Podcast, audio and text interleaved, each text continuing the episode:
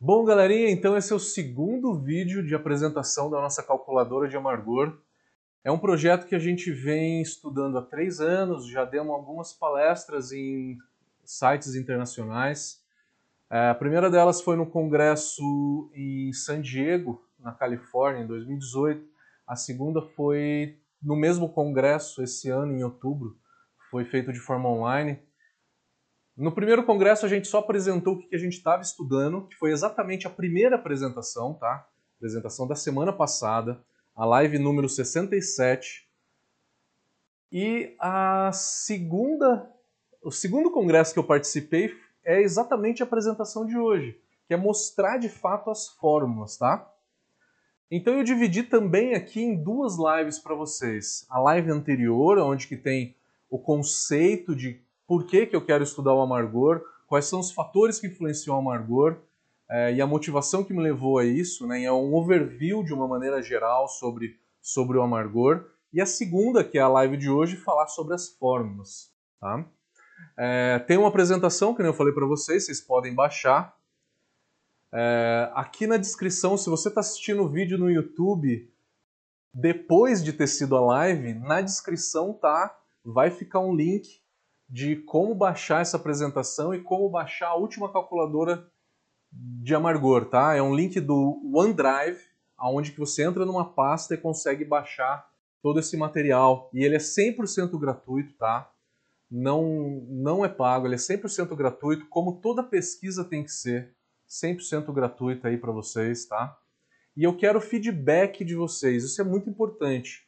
Fazer a calculadora simplesmente, eu não sei se ela está atendendo. Eu espero o feedback de vocês. Me digam o que, que vocês estão achando, me dê feedback. Eu usei a calculadora, é, eu acho que tem que fazer talvez um ajuste aqui, outro ali, coisa mais fácil. É, como deixá-la mais fácil né, de operar? Tá confusa, não tá? Precisa de tutoriais, a gente está gravando diversos tutoriais. Hoje vai ser um tutorial sobre a calculadora, tá? Para vocês usarem da melhor maneira possível. Então vamos lá. Não vou ficar me delongando muito aqui. É, tá aí, essa foi uma apresentação que foi feita no WBC, o World Brewing Congress, que é um congresso da maior congresso dos Estados Unidos. É, tive o prazer de estar lá duas vezes, um de forma online e outra de forma presencial. Isso foi realmente muito legal para gente. É, vamos lá com a apresentação.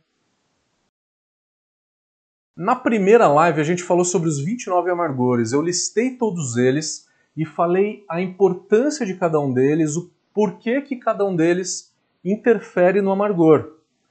Isso a gente já falou, tá? Então a ideia não é falar sobre amargor hoje. Falei que é, a nossa calculadora versão 1.0 ela tem 11 fatores que influenciam no amargor que já estão contemplados na calculadora que vocês vão ver hoje. Os que estão em amarelo são 14 fatores em que eu vou incluir nas próximas versões. Não sei se na versão 2.0, mas esse é um estudo que realmente não é tão rápido, ele vai demorar um tempo ainda para chegar nessa. É, para eu conseguir analisar todos esses fatores em amarelo, né? Então, eu, os fatores em verde são 11, os em amarelo são 14. Até eu chegar em todos esses 14 pode demorar um tempo, pode demorar 2, 3, 4 ou cinco anos. É, porque isso é pesquisa, isso é um negócio difícil de fazer, demanda tempo, recursos, né? É, então é uma coisa para a gente se fazer com o longo do tempo, tá? E em vermelho são os que eu não vou, talvez, né? Não tenho certeza, mas talvez eu não vá analisar e incluir na minha calculadora.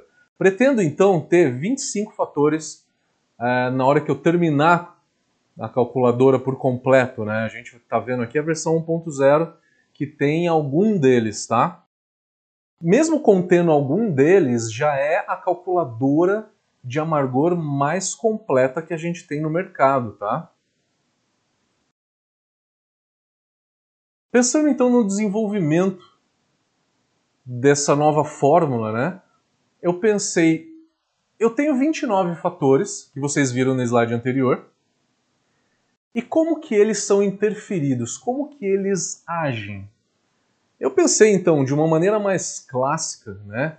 como as pessoas conduzem a criação de novas fórmulas, eu pensei em quatro poderes, né? Identificar quais são os poderes, quais são as influências ou agentes, né, que a gente tem sobre esses 29 fatores que interferem no amargor. Por exemplo, poder de extração.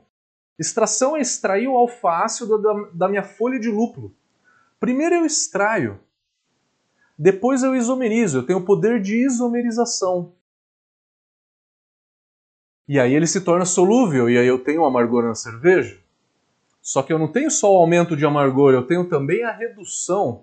Redução do amargor, eu estou falando na coagulação do alfa-ácido com proteínas e polifenóis do meu mosto, né? Com isso eu reduzo a, a meu amargor e transformo e sedimento o meu alfa-ácido em forma de trube.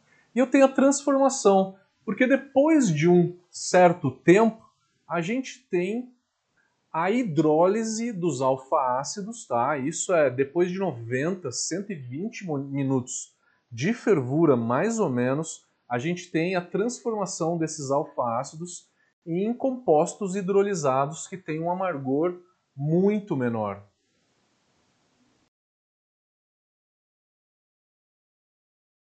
Essa é a fórmula até então mais conhecida, né? de amargor, que é de um cara chamado Tinsef, e tem essa curva. Essa curva é uma curva de base exponencial com é, a base E. Se utiliza a base E então para se fazer essa curva. Então, com essa fórmula, a gente tem uma relação entre utilização. O que é utilização? É extração de alfa-ácidos. Vocês vão ouvir muito falar de utilização. O que é? é extração de alfácidos. Então, a relação entre utilização e tempo de fervura, eu usei a mesma do Tinsef, que é o cara mais respeitado hoje em dia. Só que ele, voltando no slide anterior, ele fala que zero minutos de fervura dá zero amargor. E ele não prevê a hidrólise ou a transformação, a redução do amargor após um determinado tempo, como eu estou considerando no meu estudo. Então eu pensei o seguinte: eu tenho durante a fervura, 0 minutos de fervura a 90 minutos de fervura, eu tenho uma curva parecida com a do Tinsef, que já estava no mercado há muito tempo. E aí, a partir de um certo momento, a gente tem a queda, a redução do amargor. Eu tenho um ponto de mudança aqui, a partir de um determinado momento, que aí esse amargor ele começa a cair. Isso eu ainda não tenho estudado nesse, nessa versão da calculadora, tá? Isso ainda não está contemplado, mas vai estar tá nas próximas. Depois que eu desligar o fogo, eu tenho, se eu jogar lúpulo no Ripple, ou depois de desligar o fogo, eu tenho também amargor. Só que ele tem uma outra velocidade de extração, porque a temperatura está caindo. Então, cada vez mais, quanto mais se esfria esse mosto, menor o amargor. Então eu tenho que trabalhar com três pontos de mudanças, né? Com três fórmulas diferentes, porque eu tenho dois pontos de mudança. E aí com isso eu preciso trabalhar com ifs, né? Com se, se é, for maior que isso, temperatura, enfim. Não dá para fazer isso numa calculadora simples. Eu fiz isso num, numa planilha de Excel, que é mais fácil e é o que está disponível para vocês. A curva de, de amargor, então, ela tem esse formato. Então quer dizer que se o lúpulo ficar... Joguei o lúpulo, ele não dá nada de amargor, e aí ele começa a extrair amargor. Aqui é o amargor acumulado, tá? A utilização acumulada. Só que chega em um determinado momento, eu tenho que inclinar essa curva para baixo. Eu tenho que multiplicar por um fator. Para ficar mais fácil de fazer isso, isso é conceito matemático eu integrei essa função, essa primeira função, eu fiz uma integral dela, a, integral dela me deu a utilização instantânea.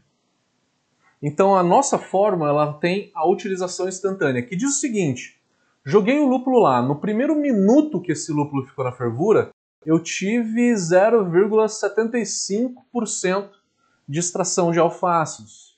No primeiro minuto. No segundo minuto, eu tive uma extração um pouquinho mais baixa. No terceiro minuto, mais baixa ainda, e aí essa extração ela vai caindo de acordo com o tempo. Então essa é a extração instantânea. Eu vou extraindo, se eu tiver uma fervura de 60 minutos, eu paro por aqui. Tá? Eu paro por aqui, vocês estão vendo aí minha mãozinha no mouse, né? Eu sei que vocês enxergam. Então eu vou tendo a extração e aí eu paro por aqui. E aí o que eu tenho que fazer é somar tudo isso, o acumulado. Só que a partir de 60 minutos, eu não tenho essa utilização, eu tenho uma utilização menor. Eu exemplifiquei isso nesse gráfico, tá? Então eu tenho a utilização instantânea no momento 1, no minuto 1 que eu joguei o lúpulo ali, e aí minuto 2, minuto 3 e assim vai, e vamos supor que eu desliguei a minha fervura em 60 minutos. Se a temperatura da minha panela continuasse a mesma, a extração de amargor seria a linha azul. Porém, eu tenho uma queda de temperatura. E com essa queda de temperatura, eu vou ter a extração de amargor que é da linha vermelha. Tá? Então, esse é um conceito muito importante que a gente trouxe para a nossa calculadora, porque a gente prevê a queda de temperatura constante tá? durante o pós-boil. O software, né, a conta mais apurada que se tem para se calcular o amargor depois da fervura, né, é o do Beer Smith. Só que ele considera uma temperatura constante. Ele considera ali uma temperatura constante, ele não contempla a velocidade com que você está esfriando o seu mosto. Esse é o grande, é, o grande benefício né, da nossa calculadora. Isso foi uma coisa realmente muito legal. Eu acho que, que o, o que eu foquei foi no principal problema do cálculo do amargor, que é o amargor após o flame out, no pós-boil em inglês. Né? Aqui a gente chamou pós-fervura. Porque ninguém contempla isso de uma maneira um pouco mais. Uh, com maior acuracidade, com uma maneira mais precisa é realmente é, muitos softwares não consideram amargor nenhum, outros não calculam isso de uma maneira tão eficiente. Então esse talvez seja o maior é, benefício aí da nossa calculadora.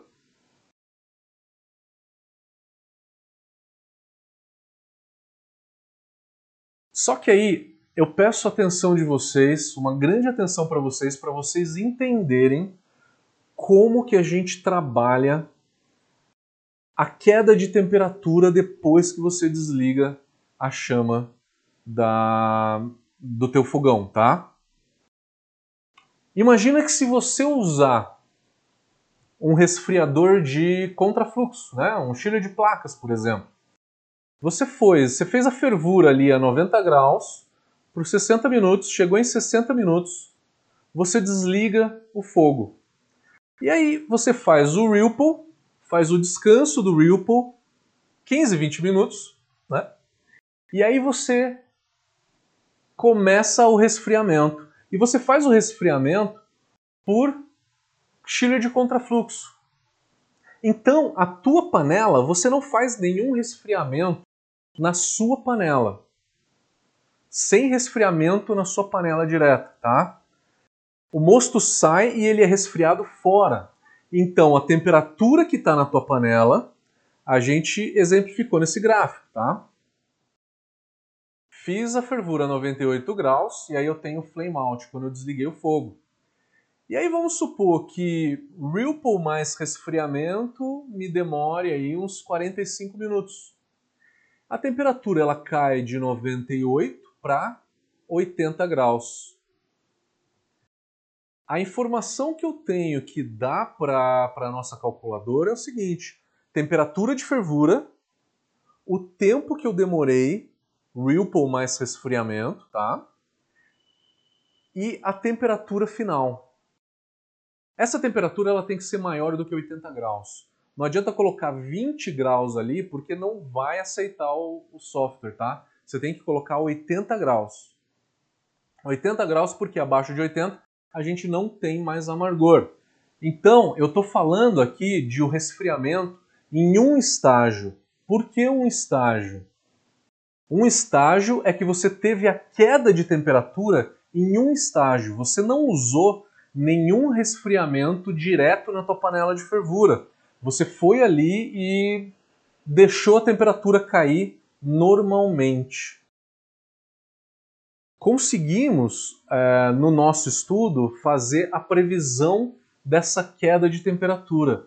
Se você imputar na nossa calculadora apenas a temperatura aqui, a temperatura no final da fervura, que é a mesma temperatura no, no início do resfriamento, né? A temperatura final e o tempo que demorou para chegar nessa temperatura, a gente consegue prever a temperatura minuto a minuto. Essa linha parece parece uma linha, mas não é, tá? É uma forma exponencial. Depois, quando eu mostrar a fórmula, vocês vão ver qual que é. Parece uma linha, mas não é. A queda de temperatura não é linear. Então, uma coisa que a gente realmente desenvolveu do zero foi essa, uma fórmula para essa queda de temperatura minuto a minuto, para que depois, com a temperatura, a gente consiga saber o amargor dentro da nossa calculadora. Só que aí você deve estar se perguntando: eu uso um chiller de imersão. Eu vou lá, eu faço meu Ripple a quente, faço o Ripple a quente, depois jogo meu chiller de imersão lá para resfriamento. Se você faz isso, você tem a queda de temperatura em dois estágios.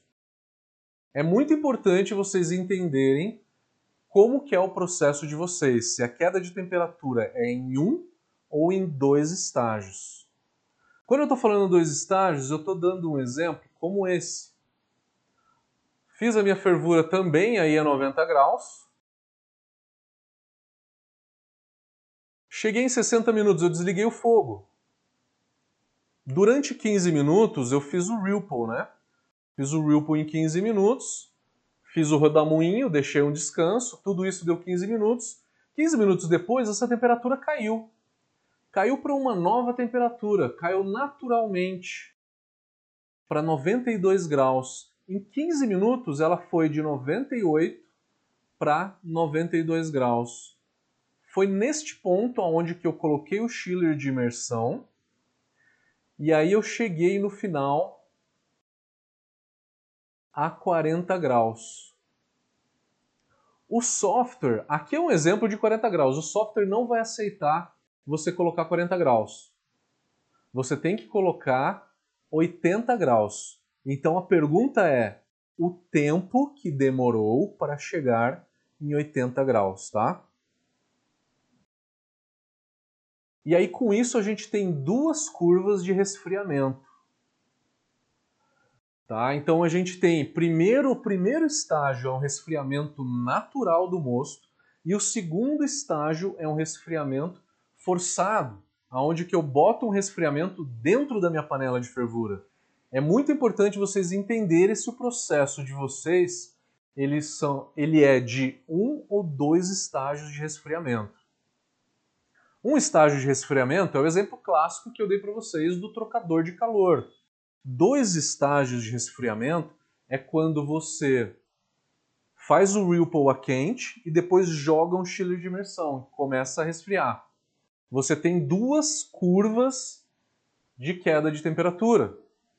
Mas aí muito de vocês, eu já sei uma pergunta que vocês vão fazer.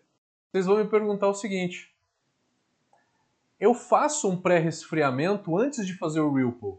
Na hora que eu desligo o fogo, eu vou lá, faço um pré-resfriamento para 70 graus, para 80 graus, para depois jogar o lúpulo de Ripple e depois fazer o Ripple. Porque é uma técnica de lupulagem que dá um aroma e um sabor melhor, mais intenso para sua cerveja. Tudo bem? Vamos entender aonde que isso se encaixa. Desliguei o fogo e joguei imediatamente um chiller de imersão ali, ela vai cair muito rápido para 80 graus, né? Eu tenho um resfriamento de um ou de dois estágios? De um estágio.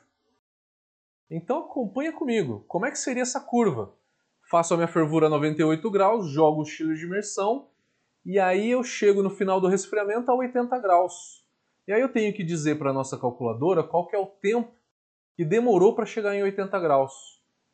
Ah, mas eu resfrio para 60, para 70. não tem problema, continua resfriando até 70 ou até 60, mas diga para o software o tempo que demorou para chegar em 80 graus.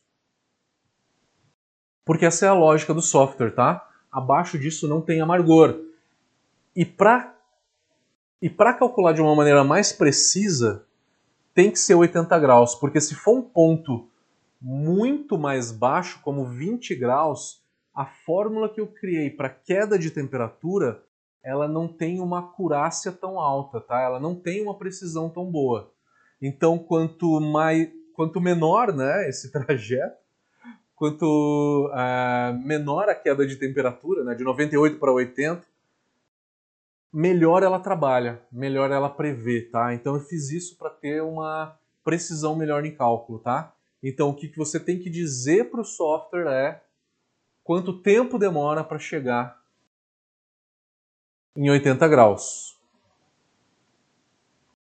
Então isso é importante, tá? Se você tem algum resfriamento diferente desses exemplos que eu dei, por favor, escreva nas perguntas que a gente vai discutir eles para tentar entender como que você faz, tá? Importante então é classificar se o seu resfriamento ele é em um ou em dois estágios, porque a calculadora vai te pedir isso e você tem que conseguir imputar isso lá para conseguir calcular melhor esse amargor.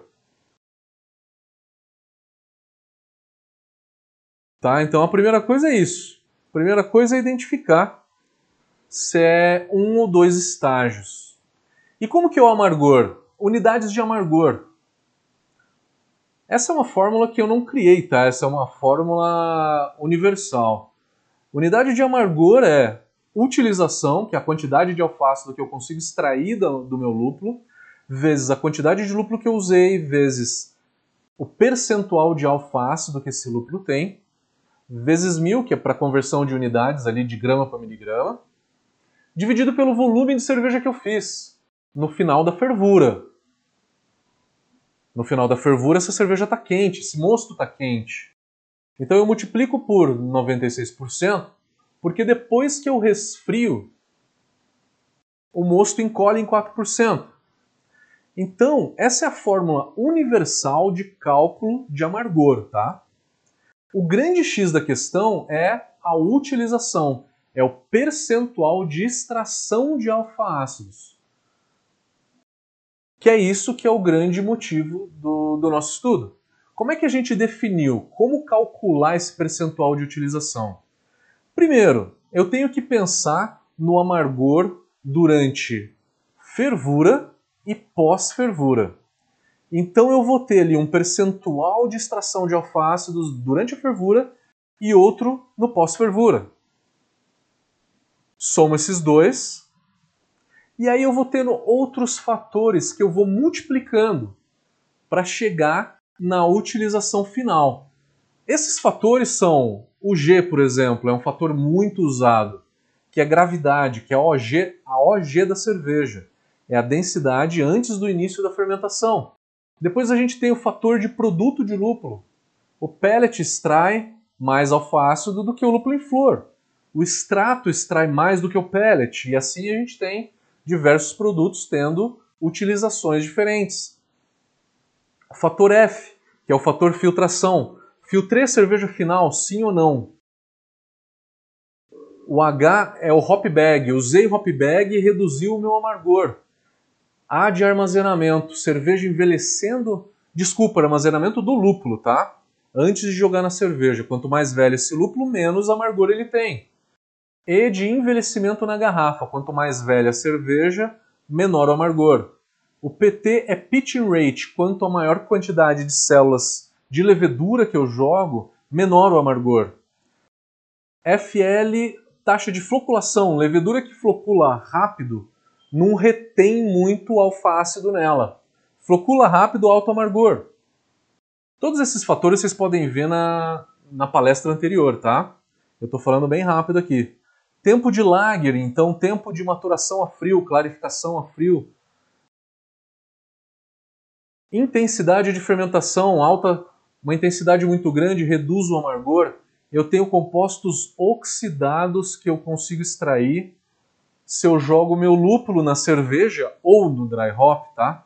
Então todo lúpulo tem compostos oxidados que têm amargor e são solúveis em água.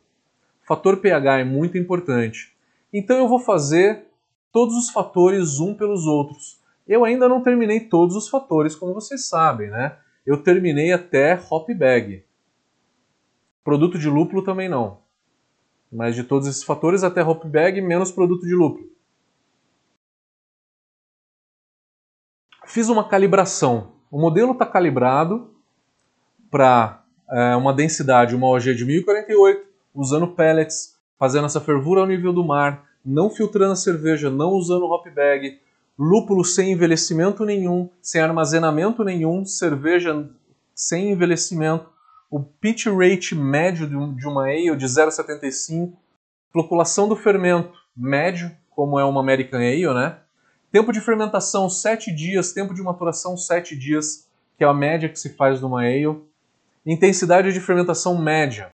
Então, para fazer as fórmulas, eu tenho que calibrar no ponto zero com as características que as pessoas mais fazem a cerveja. Né? Então, cheguei num denominador comum, que é essa calibração. E aí vem as fórmulas. A fórmula eu dividi em duas fórmulas, uma que eu chamei de fator tempo e outra de fator temperatura. Qual que é a diferença entre as duas?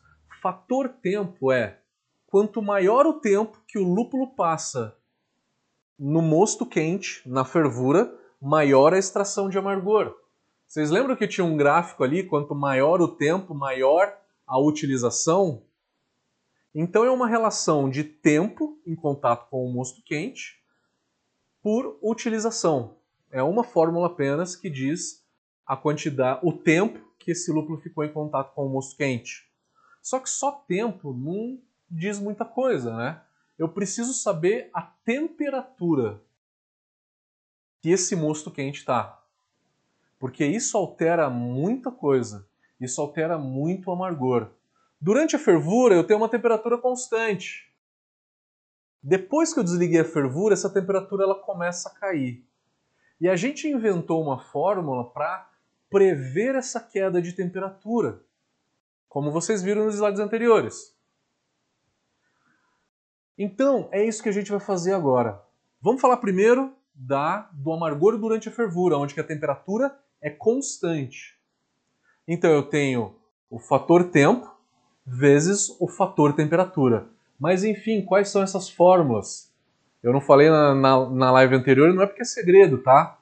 Que nem eu falei para vocês hoje no começo da live, pesquisa não é segredo, conhecimento é público, tá? E ele tá aí para vocês, para vocês usarem da maneira que vocês quiserem. E usem bem. Se fizer uma calculadora, pelo menos cite, né? É de bom agrado, né? Citar a fonte das fórmulas que vocês estão usando. Citem a Brau Academy como fonte dessa informação, dessas fórmulas que vocês estão usando. Legal? Podem usar à vontade, podem colocar em blog, em site, enfim, podem passar para frente da maneira que vocês quiserem.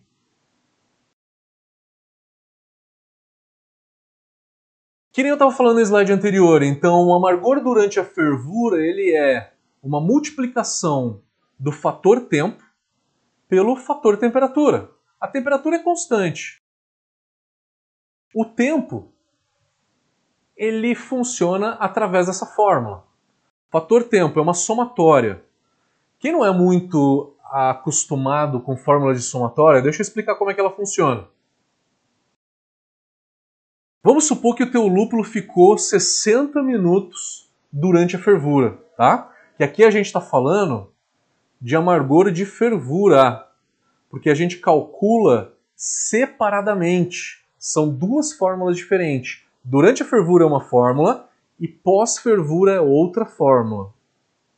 Então tá aqui. O amargor da fervura é minuto a minuto. No minuto 1 um que eu joguei o lúpulo ali, eu coloco minuto, aqui é o tempo instantâneo. É uma fórmula de somatória.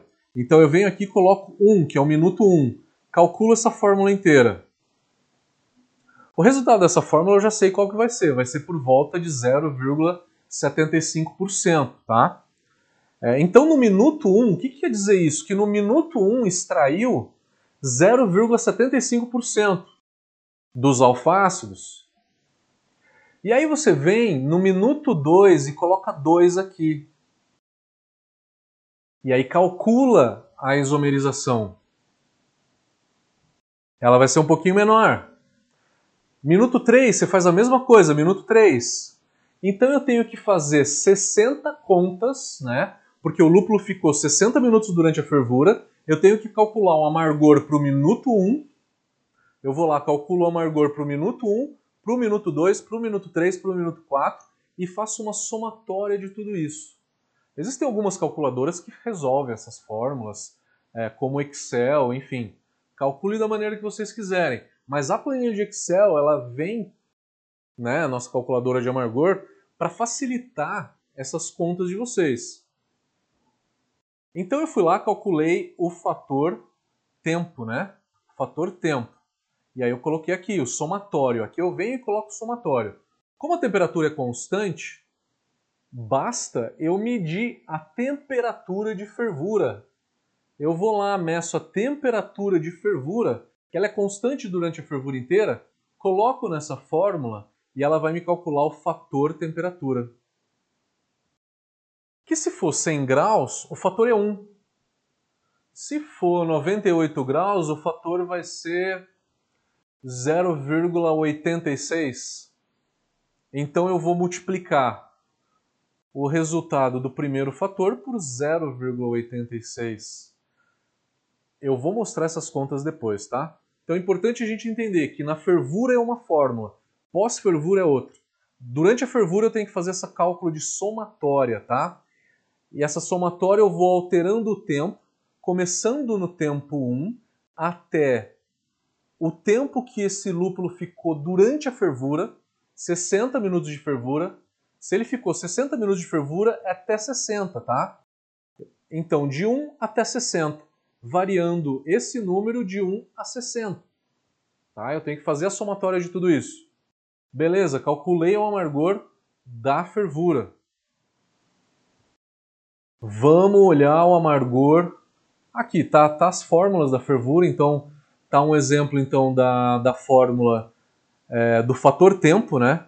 Tempo de fervura que ele coloca o tempo de fervura e a utilização caindo minuto a minuto, tá? Então, se a minha fervura for por 60 minutos, eu faço a somatória até esse ponto.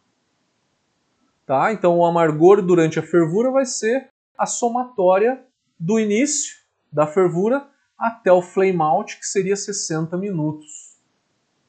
Beleza? Acho que essa tá fácil, né? E a temperatura? Como que a temperatura influencia nisso? Tem uma relação, a gente fez uma relação então de temperatura versus utilização. Então, conforme essa temperatura vai caindo de 100 graus, né, até chegar a 80, ah, então 80, 80 graus tem amargor? Tem. De 23%, mais ou menos. É muito pouco. É uma utilização muito pequena. É, só que é 23% do fator, né? Então é, é muito menos, dá, dá, dá uma extração muito baixa. Eu não vou entrar nos detalhes dessa conta, tá? Senão eu vou dar um nó na cabeça de vocês. É, o importante é vocês saberem que a, a utilização ela cai de acordo com a temperatura e cai né, de uma maneira exponencial também. Então esse é o fator de queda de temperatura. Falamos da fervura até então. E o pós-fervura? O que, que acontece? As fórmulas são as mesmas. A fórmula fator tempo é a mesma e a fórmula fator temperatura é a mesma. Só que a temperatura do fator temperatura ela é variável. E aí eu tenho que fazer o fator temperatura um somatório dela. A fórmula é a mesma, só que o, o fator temperatura vai caindo. E aí a gente fez uma fórmula, fizemos uma continha extra para poder contemplar essa queda de temperatura. Repare só, Mesmo conceito, já mostrei esse gráfico para vocês. Então, durante a fervura a gente tem uma extração de amargor. E aí, após a fervura, se a temperatura fosse constante, seria a linha azul, mas não é, é a linha vermelha. É uma extração menor. Como contemplar isso? Já vimos que o importante é você saber se o teu resfriamento é de um estágio ou dois estágios. Está na dúvida? Me pergunte, por favor. Já demos esses exemplos no começo da, da live, mas se tiver na dúvida, me pergunta. Aqui estão as fórmulas, então, tá? De novo, podem usar à vontade. Material de pesquisa é informação pública. Usem sem moderação, da maneira que vocês quiserem, tá? Da maneira que vocês quiserem. Só citem da onde vocês tirarem, tá? Aí, como é que funciona então? O amargor do pós-fervura ele vai ser fator tempo, tempo pós-fervura, vezes o fator temperatura. É a mesma coisa, que nem eu falei para vocês, fator tempo e fator temperatura. Só que o fator temperatura tem um complicômetro aí nessa história. E o temperatura, eu vou, eu vou explicar aqui para vocês. Então, o fator tempo, ele está aqui. Repare que é exatamente a mesma fórmula. É exatamente a mesma fórmula. A única diferença é esse tempo aqui. Tempo da fervura mais o tempo pós-fervura. Então, o que eu quero dizer é o seguinte.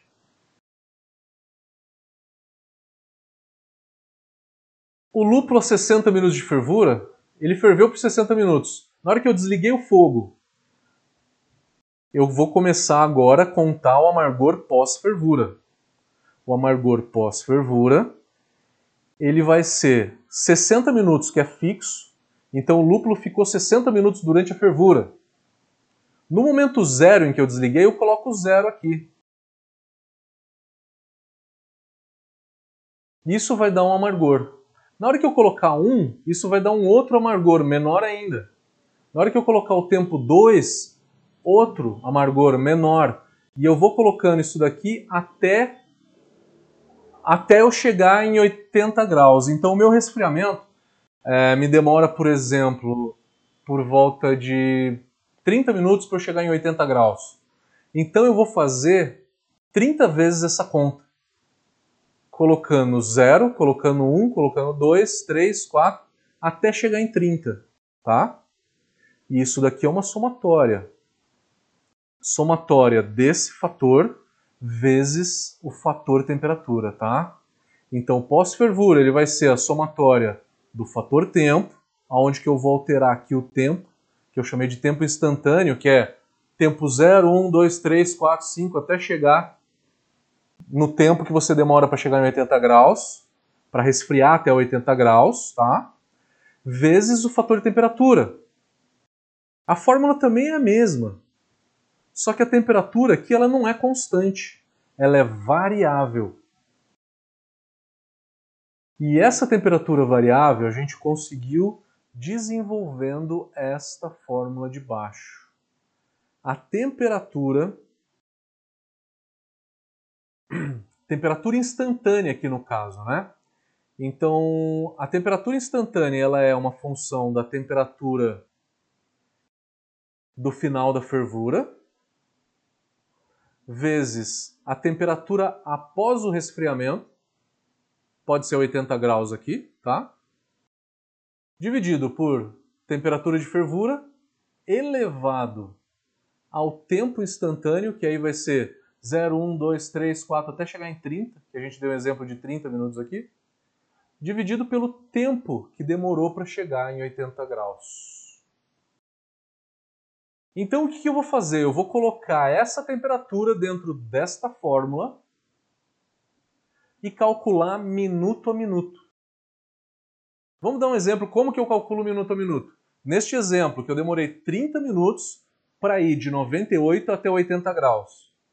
No minuto 1, eu coloco 1 aqui nessa fórmula. Pego o resultado dessa fórmula. Multiplico pelo resultado dessa fórmula. Só que aqui eu tenho T que antes eu tenho que calcular a temperatura, aonde eu coloco um minuto aqui. Vou variando então. O que, que eu vou variar? Um minuto e um minuto aqui. Eu vou variando 1, 2, 3, 4, 5, até chegar em 30. Tá? E eu vou multiplicando esses dois fatores. Vou multiplicando esse fator por esse fator. Aonde o fator temperatura tem esse complicômetro aqui, tá? É uma fórmula que eu tenho que jogar dentro desta fórmula para poder calcular de uma maneira mais correta, tá? Com isso, a gente consegue, minuto a minuto, apenas imputando apenas imputando, então, minuto a minuto, minuto 1, minuto 2, minuto 3, minuto 4, minuto 5, eu vou calculando o amargor do pós-fervura. É lógico que eu tenho que dar para o software essas informações como temperatura de fervura foi tanto, demorei tantos minutos para chegar em 80 graus, cheguei é em 80 graus que eu cheguei, é 90, é 95, depende muito do teu processo, pode ser 95. Se você é uma micro cervejaria e tem encamisamento na tua tem uma panela de fervura encamisada, a queda de temperatura é muito lenta, né? Ela é realmente lenta. Então tá, são essas as fórmulas. A gente tem também uma fórmula para a densidade do mosto, que a gente chamou de gravidade. Então, quanto maior a densidade da minha fervura, menor o amargor, tá? menor a utilização. Isso vai caindo também de uma maneira exponencial, tá? Essa fórmula está contemplada na nossa calculadora. E a gente tem também, filtrou a cerveja, 1,8% a menos de amargor. Usou hop bag, 7,4%. Hop bag eu estou falando do hop bag, que é um saco de voal onde o lúpulo fica realmente bem concentrado. Ele ficando bem concentrado, eu impacto na extração, eu tenho impacto na extração de alfácidos. É um daqueles quatro poderes, né? Lembra que eu falei de quatro poderes? O primeiro deles é a extração, segundo a isomerização. O hop bag ele reduz a extração, um dos poderes, tá? Então, usou hop bag, coloca lá, dá sim ou não, ele reduz o amargor em 7,4%. Mas aí você vai me perguntar, eu uso o Hop Spider. O Hop Spider ele fica muito mais solto, o lúpulo. Se ele fica mais solto, ele não tem. Ele tem uma extração boa, né? Ele tem uma extração boa. Então eu não preciso clicar em Hop Bag, tá? Eu só clico ali, só coloco sim para o hop bag, se for realmente hop bag. O hop spider, que é aquele cesto de inox onde o lúpulo fica de uma certa maneira bem solto, eu consigo ter uma extração melhor. E eu não preciso clicar sim no hop spider, tá? No hop bag. Tá? Hop spider, você coloca não se for hop spider, tá? Hop spider não se considera hop bag. Os 29 fatores então analisados, né? É, uma coisa importante para falar para vocês: os dados de tudo que eu fiz até agora, de todas as contas das fórmulas que eu fiz até agora, são dados é, aonde que eu não fiz os meus próprios testes. Eu não testei é, se eu aumentar de 60 minutos para 90 minutos qual que é o amargor em 90 minutos. Eu não testei isso. Eu peguei dados aonde que diversos cervejeiros, diversas universidades foram lá e testaram, né? E testaram diversos fatores, como tempo de fervura, como hop bag, como filtração, entre outros fatores, tá? É, os dados não são meus ainda, tá? vamos começar a utilizar um equipamento que a gente construiu, tá? Eles são seis fervuras simultâneas e aqui embaixo a gente tem é, um óleo térmico. Eu coloco um óleo térmico onde que eu tenho uma resistência. É um óleo térmico para ter fervura, né? Não dá para ser água. É um óleo térmico com uma resistência, um termômetrozinho aqui, termômetro para medir a temperatura desse óleo, um agitador para homogeneizar o óleo então, com isso, eu consigo ter um óleo térmico aqui bem quente, homogeneizado. E aí eu vou ter uma serpentina aqui que é para resfriar. Né? E aí eu vou dizer a, a velocidade que eu vou resfriar esse meu moço. Com isso, eu consigo fazer seis cervejas diferentes. Tá? Esse equipamento está pronto. Eu só não testei ele ainda porque a gente está em época de Covid. Eu tô para começar esses testes desde março. Eu fiz uma viagem no começo do ano, fui para Tailândia, fiquei dois meses fora. Tailândia não, fui para Indonésia e Filipinas. Fiquei dois meses fora. Na hora que eu cheguei, Covid. Eu cheguei no dia 18 de março. No dia 20 teve lockdown. Então não conseguimos testar ainda. Tá? Assim que a gente testar, a gente vai ter os nossos próprios dados e pode ser que a gente faça alguns ajustes finos nas contas que a gente fez nessa calculadora, tá? É essa a ideia, é sempre melhorar, é sempre fazer melhor, é sempre analisar de uma maneira melhor e poder trazer o mais refinado possível esse cálculo de amargor para vocês, tá? Até agora, eu acho que de tudo que eu já vi, de tudo que eu já vi, de todos os softwares que eu analisei, de todos os papers que eu já li, eu tentei reunir o que tem em melhor de cada um e trazer isso tudo fácil para vocês de uma maneira aonde que você consiga prever o amargor pós-fervura de uma maneira mais precisa, tá? O que a gente tem até agora, o que eu estou apresentando para vocês, eu estou de uma certa forma bem confiante que seja a melhor versão que a gente tem hoje no mercado. E eu não estou falando só de Brasil, estou falando de lá fora também, tá? Então, estou de uma certa forma bem confiante em usar essa calculadora, tá? Só para deixar vocês um pouco tranquilo, mas também deixar tudo super muito, muito é, claro, né? Bem transparente, que os dados ainda não são meus, vão ser meus e essa calculadora ela só vai melhorar. Ela já está muito legal, e ela só tende a melhorar, tá? Então depois disso a gente vai começar a testar, né? esses são os próximos passos. Eu já mostrei para vocês as fórmulas, falta mostrar para vocês a calculadora de fato, como preencher ela, tá? Antes eu vou começar a ler as perguntas agora, e aí depois a gente mostra a calculadora. Vamos ver se tem alguma pergunta. Se você quiser saber novidades da calculadora, baixar ela, baixar a apresentação que eu estou mostrando para vocês, é só se inscrever aqui no site da Brau Academy, nesse link que vocês já conhecem, muitos de vocês já se inscreveram, tá aí, dá uma, é, entra lá no nosso mailing, a gente manda sempre novidades, a gente lançou uma nova versão, mandamos, uma apresentação, mandamos um e-mail, tá? Fica sempre tudo lá. E por favor, tá aí meus contatos, eu quero saber feedback dessa calculadora de uma maneira geral, porque eu estou fazendo ela para gente usar, eu vou usar muito e vocês também. Então, para ajudar todo mundo, eu quero que vocês me deem feedback. Sem feedback, eu não consigo melhorar ela. Isso é realmente importante. Vamos ver se tem pergunta aqui. E aí a gente vai mostrar a calculadora, os cálculos, tá? Vamos primeiro no Instagram? Instagram. Pouca gente está no Instagram hoje, né? Acho que não tem perguntas aqui pelo que eu estou vendo. Ah, o Tia Zeredo está perguntando: extrato pré-isomerizado também é calculado? É, o Ti, nessa calculadora ainda não tem, é, não, não diferencia o produto de lúpulo. Extrato é um produto de lúpulo, pellet é outro, é, cryo hop é outro, é, lúpulo em flor é outro. Nessa versão da calculadora ainda não contempla, mas eu tenho outros dados, eu tenho alguns dados aqui, tá? Que eu posso até mostrar para vocês na tela. Vamos lá, dá para mostrar. Dá para mostrar aqui na calculadora, tá? Aqui está a calculadora. Tem uma pastinha que está escondida aqui. Eu preciso desproteger a planilha, depois eu volto. Eu tenho esses dados aqui.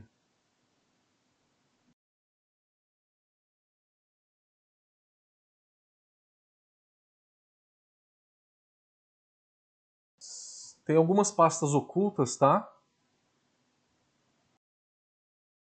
Mas nada disso é, é segredo de Estado, tá? Eu só ocultei as pastas para que vocês não deletem fórmula, não, não faça a conta errada, né? Com isso pode acabar atrapalhando a, a conta, né? É, então tá aí, Ti, olha só.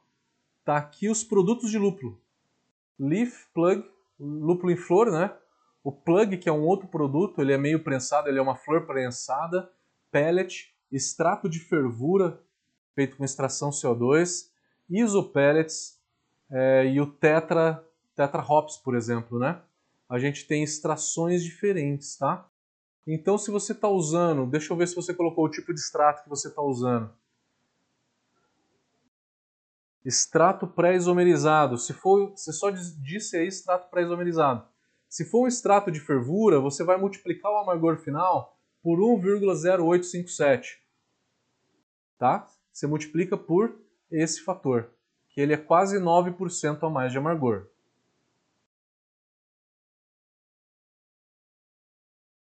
Continuando lendo as perguntas aqui. Se eu não respondi, Thiago, acho que é Thiago, né? Pergunta de novo, por favor. Fábio Licastro, como vai lidar com o First Word Hop? Tempo total e o tempo até a fervura? Eu uso o First Word Hop e sempre dá diferença. É, o Fábio, nessa versão eu coloquei apenas. Usou First Word Hop? Ele pega e acrescenta um amargor um pouco maior. Mas nas próximas versões eu quero melhorar isso. Eu quero também fazer essa pergunta: quanto tempo que fez de first word, quanto tempo que demorou para chegar à fervura, tá? Dá para melhorar isso, nas próximas versões vai estar dessa forma. Ainda eu estou fazendo da fórmula que o Beer Smith faz, que é multiplicar o amargor por 10% aumentar em 10% o amargor, tá? Eu estou fazendo ainda, eu vou mostrar para vocês como é, mas ele ainda está dessa forma, está da forma mais simples, que é apenas aumentar em 10% o amargor. Facebook não temos comentário. YouTube.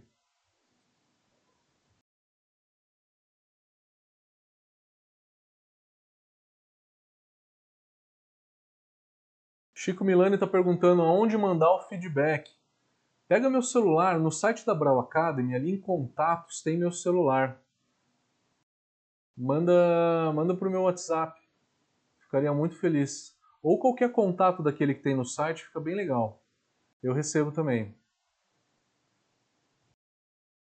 O Inlager perguntou como fica o resfriamento de contrafluxo. É de um estágio, tá? Resfriamento de contrafluxo é o típico exemplo de resfriamento de um estágio. Aonde que você não resfria a panela, você deixa a temperatura da panela cair automaticamente com o tempo, tá? O que vai resfriar é o chiller que está depois da panela de fervura, né? Cláudio Trevisan, e no caso de colocar o chiller de imersão 15 minutos antes de desligar o fogo, Nesse caso, nesse caso pode-se considerar um estágio. É, Cláudio, não... colocar o chiller antes não quer dizer que ele vai alterar a temperatura. O chiller ele só vai alterar a temperatura quando você ligar a água nele. Então, com o chiller de imersão, vamos dar dois exemplos. Se você desliga o fogo, a tua fervura está em 98 graus, né? Durante a fervura inteira, 98 graus desligo o fogo e eu já ligo o chiller de imersão de imediato para cair para 80, 70 graus, para daí fazer a adição de lúpulo de Ripple e mais resfriamento, né? É, daí é um estágio só, tá? Se você liga ele de imediato após desligar o fogo. Mas se você faz o Ripple a quente, a temperatura cai devagarzinho, e aí depois de um certo tempo você liga a água, aí a temperatura cai mais rápido. Então, daí são dois estágios, tá? Então pensa, na hora de entender se é um estágio ou dois estágios, pensa na tua cabeça como que a temperatura cai. Beleza? O aluno Pietro Briotto perguntou se for chiller de placas. Se for chiller de placas é um estágio. Eduardo Almeida, eu desligo o fogo aguardo 10 minutos, faço o Ripple, aguardo mais 10 minutos e aí começo a resfriar por contrafluxo. Nesse caso seria um estágio. Se é por contrafluxo, é um estágio só. É um estágio só. Não importa o tempo do Ripple e o tempo e o tempo de descanso. Você colocou aqui 10 minutos de Ripple mais 10 de descanso. Não importa o tempo de Ripple mais descanso, importa o tempo total. Ripple, descanso e resfriamento, tá? Você soma o tempo total e diz o tempo total e a temperatura que vai estar tá o mosto dentro da tua panela no final do resfriamento, tá? É um estágio, é um estágio. Porque você não induziu nenhum resfriamento na panela de fervura, tá? É isso que diferencia um estágio para dois estágios. É o momento em que você induziu um resfriamento dentro da panela de fervura. Que aí a curva de queda de temperatura é diferente. A gente fez esse complicômetro, tá? Mas é uma maneira de um estágio ou dois estágios, porque é para contemplar tudo, né? Porque é muito diferente se você coloca o chiller de imersão e desligou o fogo, já liga a água, o teu amargor de todas as adições da fervura vão ser mais baixos, né? Do que se você usar um chiller de contrafluxo. Que aí a tua panela fica quente por muito tempo. Então, isso é necessário para que a gente tenha uma certa precisão no cálculo. Chico Milani, meu amigo, como é que tá? É, o Chico está perguntando se você resfria e retorna para a panela 2. Se você resfria e retorna para a panela dois estágios, se resfria e manda direto para o fermentador um estágio. Ô Chico, acho que eu sei o que você está falando. É passar por um chiller de contrafluxo e voltar para a própria panela, não é? passa para um chiller de placas e volta para a panela. Isso não é como se você tivesse jogado um chiller de imersão ali dentro da panela. Você está fazendo uma indução, é, você está induzindo um resfriamento ali, tá? Então isso é um estágio. Dois estágios é quando você deixa um tempo sem resfriamento nenhum e aí depois você começa um resfriamento forçado na panela de fervura tá? É importante, quem tiver mais, mais situações, vão colocando para a gente tirar todas as dúvidas, tá? Então, chiller de placas é um estágio só. Se você jogar um chiller de imersão logo depois que você desligou o fogo, é um estágio só. Se você fez da maneira que o Chico falou, que é passar por um trocador de placas e voltar para a própria panela, também é um estágio só. O Pietro Briotto está perguntando: as constantes são retiradas de onde? Ou melhor, que são as constantes usadas na fórmula de fervura? Boa pergunta. É, eu peguei diversos dados, tá? Eu tinha diversos dados. 10 minutos de fervura dá tanto de amargor, 20 minutos dá tanto, 30 minutos dá tanto. Então eu tinha diversos dados. Amargor e tempo de fervura.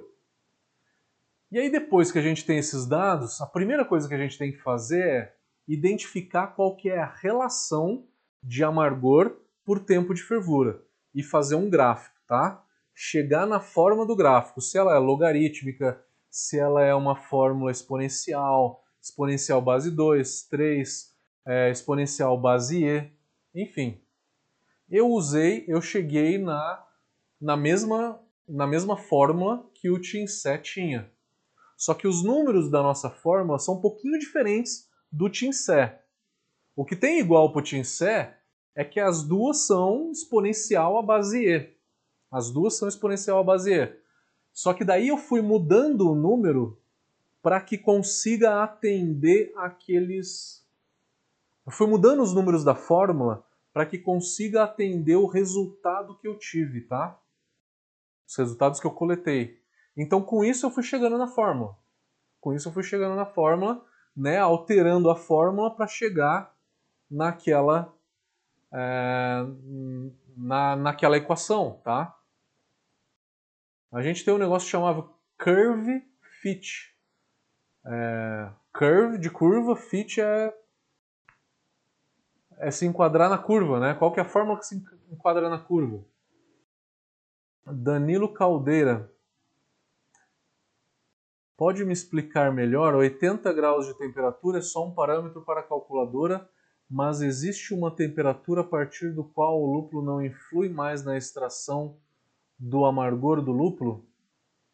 80 graus de temperatura, você tem um amargor quase zero.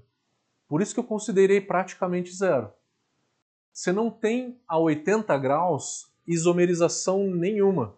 O amargor que você tem se você joga um lúpulo a 60, 70, 80 graus, são dos compostos oxidados que estão dentro desse lúpulo que você jogou ali dentro, como é o alfa e o beta ácido, rumulinona, lupulinona, né, que são aqueles compostos que também são extraídos na hora que você faz o dry hop, tá? Esses compostos oxidados, eles são solúveis em água, são extraídos na fervura, pós-fervura, quando a temperatura está abaixo de 80, e também no dry hop.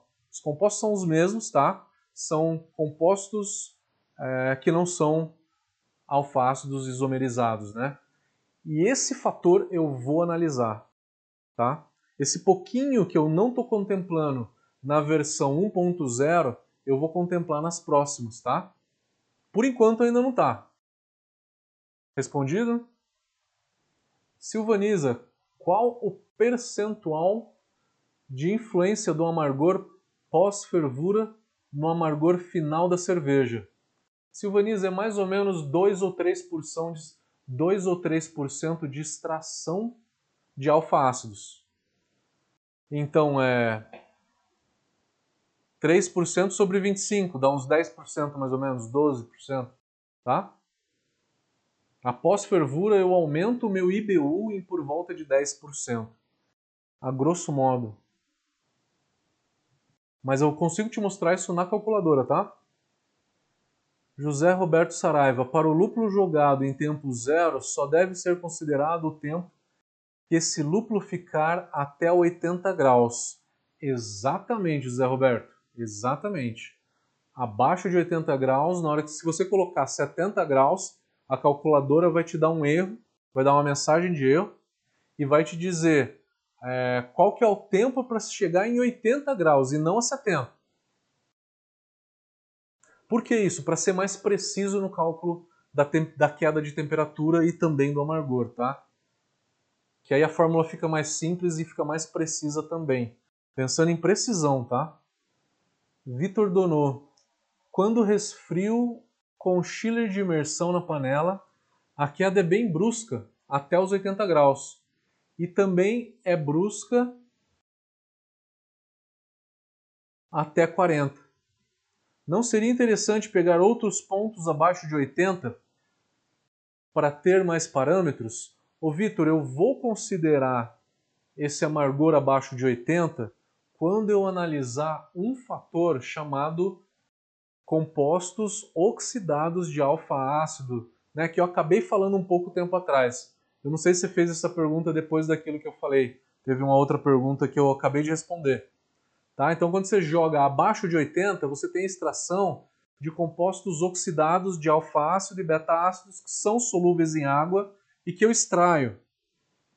Não só no, no pós-fervura, mas eu extraio no dry hop também. Por enquanto ainda não. É muito pequeno, mas eu vou considerar. Isso está no projeto também. Terapia ocupacional. Está respondendo, acho que a pergunta do Vitor, né? Isso. Luiz Ferdinando. Mas se eu usar um chiller de placas, resfria até 70 graus faz Ripple e descansa 10 minutos. Depois continua o resfriamento mandando para o fermentador. Não seria dois estágios? Não seria um, porque quantos estágios para se chegar em 80 graus? A pergunta do Luiz Ferdinando aqui é o seguinte: eu faço, é, ele deixa cair a temperatura normalmente até chegar em 70 graus. E aí, depois que chegou em 70 graus, ele usa um chiller de, de imersão. Seriam dois estágios, só que nada abaixo de 80 está sendo contemplado, tá? De amargor. Então, até 80 graus, nesse caso, é um estágio só. Respondido, acho que é isso. É isso mesmo, Luiz?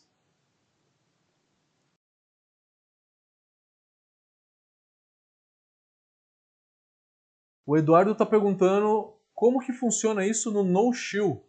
O no-chill vai ser um estágio só. Coloca no balde, fermentador, né? E aí essa temperatura vai caindo. E aí você vai ver em quanto tempo que demora para chegar em 80 graus. É um estágio. É um estágio. Então você vai dizer o tempo que demora para cair para 80 graus. Vai ser duas horas, uma hora e pouco. Eu não lembro, eu não lembro. Eu não fiz no chill ainda para para te falar, mas é só colocar então a, o tempo que demora.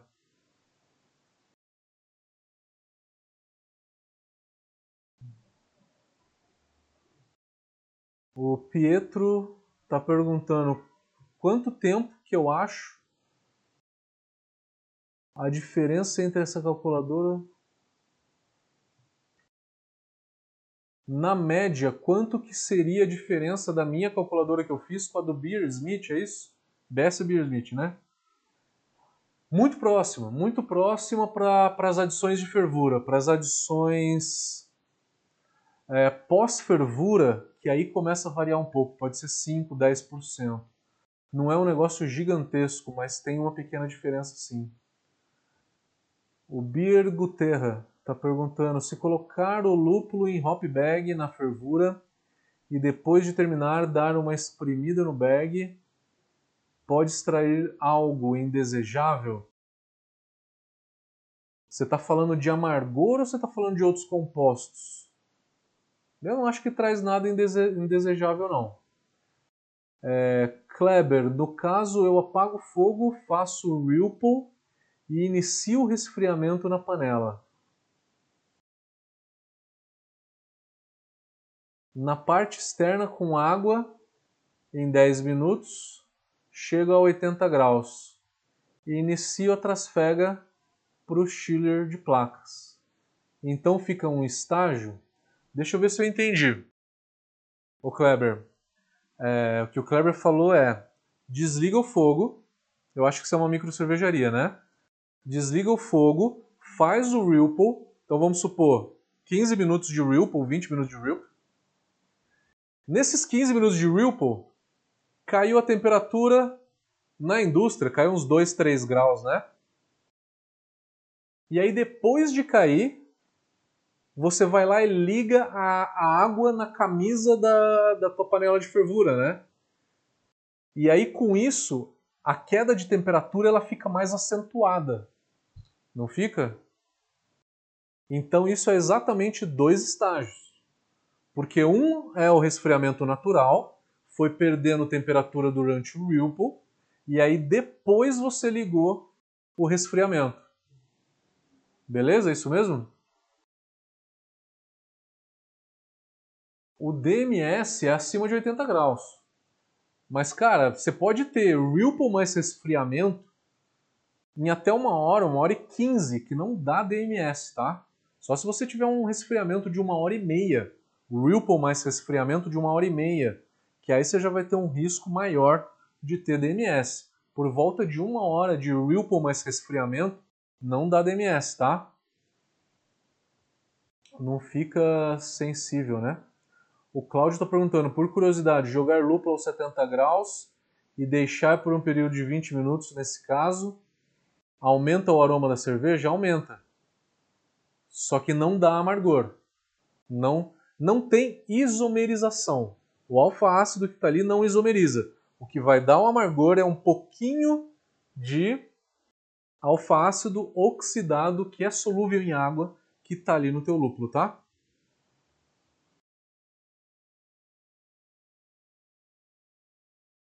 O Kleber está falando que ele inicia a água na hora que ele começa a fazer o Ripple. Então ele vai lá, desliga o fogo, e começa a passar água, né, introduzir água na camisa externa da, da panela de fervura na hora que desliga o fogo. Se é na hora que você desliga o fogo, aí é um estágio só. Se você espera um tempo, seja qualquer que seja, para depois iniciar o resfriamento na panela, aí são dois estágios, beleza? O Kleber está falando Ripple de 10 minutos com resfriamento no mesmo tempo. Então inicia o Ripple, faz o Ripple de 10 minutos, que aí a part... a...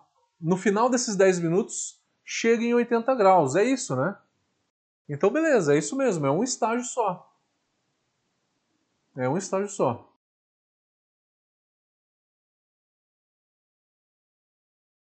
Vamos lá. Tem mais uma pergunta do Guilherme aqui, mas eu preciso mostrar a calculadora, galera. Vamos lá. Primeiro, eu quero mostrar para vocês um exemplo das fórmulas. São as fórmulas que, que eu usei. Fórmula, eu dividi então em fervura,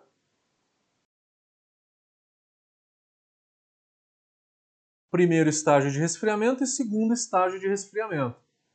Eu fiz uns exemplos aqui de fórmulas para vocês saberem. Se eu quiser entender essas fórmulas malucas que você colocou aí, como é que eu faço?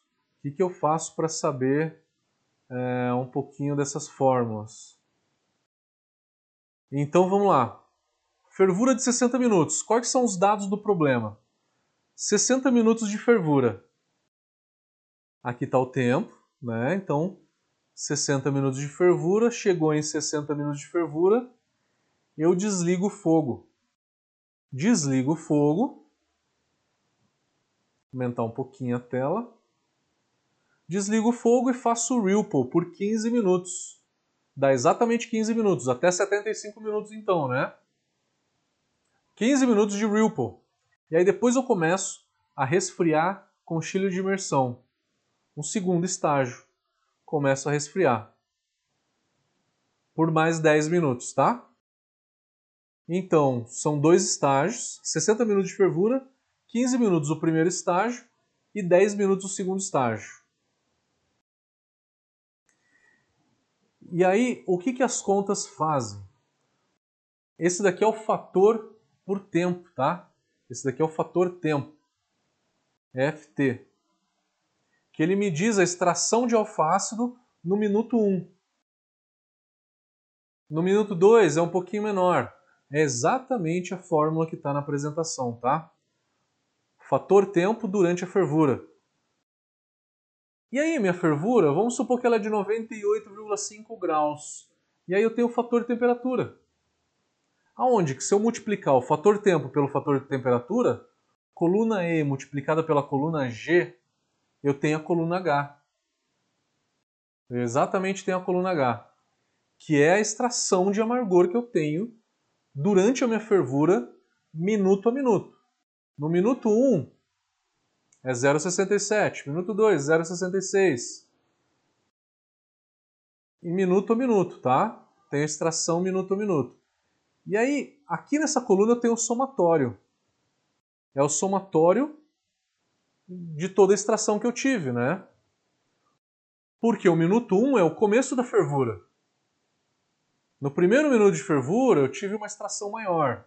O lúpulo continuou na panela de fervura. No segundo minuto, eu tenho uma extração um pouco menor. Durante os 60 minutos todos, eu vou ter uma extração de 22%. Por exemplo, tá? E aí, pós-fervura, no primeiro estágio, a temperatura vai caindo. A temperatura vai caindo, né? A minha fervura foi 98,5, e aí eu desliguei o fogo e a temperatura começou a cair. Começou a cair naturalmente. Começou a cair naturalmente durante o Ripple e chegou em 94 graus no final do Ripple.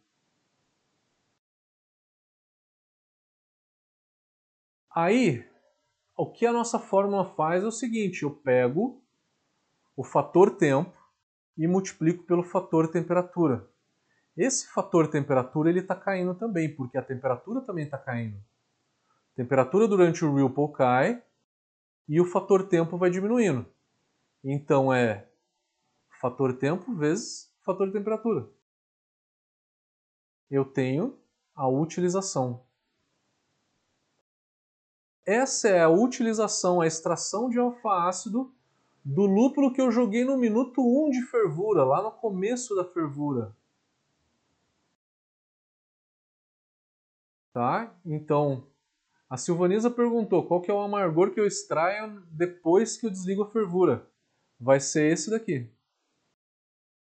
E aqui no caso, se a gente somar tudo isso daqui, dá, dá 2,26. 2,26% de alfa-ácidos. Só que é 2,26 sobre 24. Quer fazer a conta? 2,26% dividido por 24.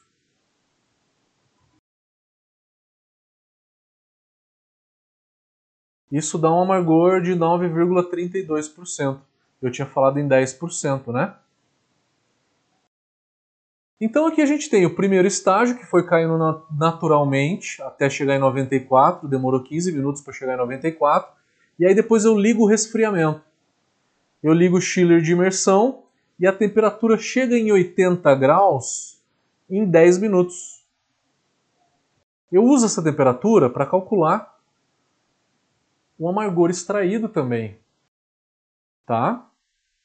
Então, tudo isso daqui, o somatório de tudo isso, é o amargor, é a extração de alfa-ácido daquele lúpulo que eu joguei no minuto 1 de fervura. Tá?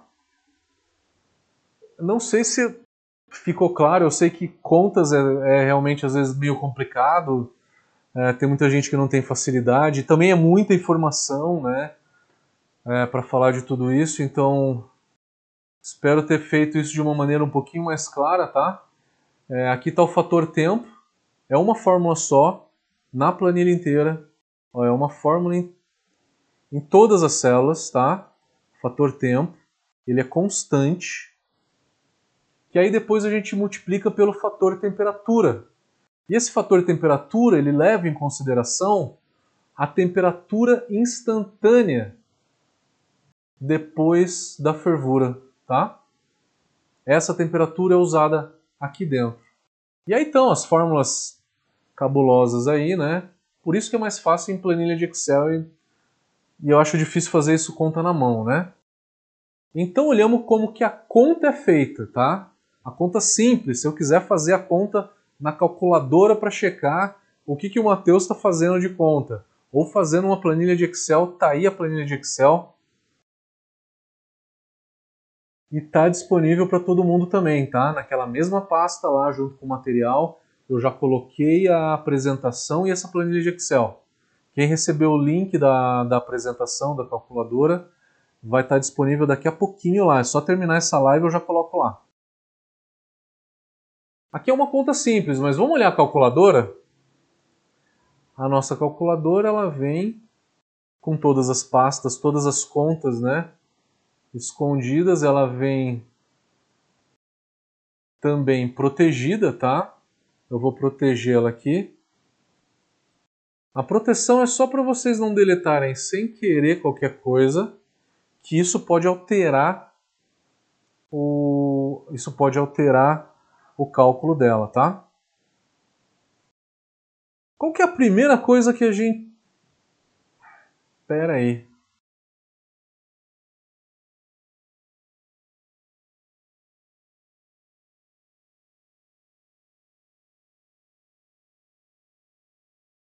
Vocês não estavam vendo a planilha, né?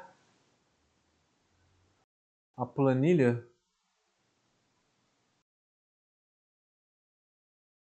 Vocês não estavam vendo. Desculpa, gente. Então, voltando se vocês não viram as últimas explicações. Eu tenho aqui o fator tempo, que é uma fórmula só, na coluna inteira. É a mesma fórmula na coluna inteira, multiplicado pelo fator temperatura. O fator temperatura, durante a fervura, ele é constante. Ele é constante. E a partir do momento que eu desligo o fogo, esse fator temperatura ele é influenciado pela, pela temperatura real, né? A temperatura real faz parte dessa fórmula. E aí esse fator temperatura vai caindo. E com isso, a utilização instantânea também cai. Vamos olhar a calculadora de amargor. Primeira coisa que vocês têm que saber, qual que é? O meu resfriamento é em um estágio ou em dois estágios? Então, quem já baixou a calculadora, tenta acompanhar comigo e tenta fazer é, essa conta. Vamos lá. Eu deixei em dois estágios. Se você mudar para um estágio, olha só o que, que acontece. Aparece um outro bloquinho aqui e um outro fica escuro, tá? Dois estágios é o contrário. Tá? Então você primeiro seleciona se é um estágio ou dois estágios. Selecionei dois estágios. Eu vou ter que colocar o tempo do primeiro estágio, 15 minutos, né? Então fui lá, desliguei o fogo, em 15 minutos a temperatura caiu naturalmente para 94 graus. Eu só fiz o Ripple a quente, né? No primeiro estágio foi o Ripple. O resfriamento eu vou ligar agora. Depois de 15 minutos, eu já estou em 94 graus, eu vou ligar o resfriamento e demorou 10 minutos para chegar em 80 graus. São essas informações que vocês têm que colocar na calculadora, tá? Então, se for dois estágios, a forma de colocar é dessa maneira, tá? Por isso que eu, eu enfatizei bem que é muito importante para vocês conseguirem usar, saber se o resfriamento é em um ou dois estágios. Importante entender isso, tá? Aqui está o exemplo de dois estágios. E o exemplo de um estágio? O exemplo de um estágio é desliguei o fogo,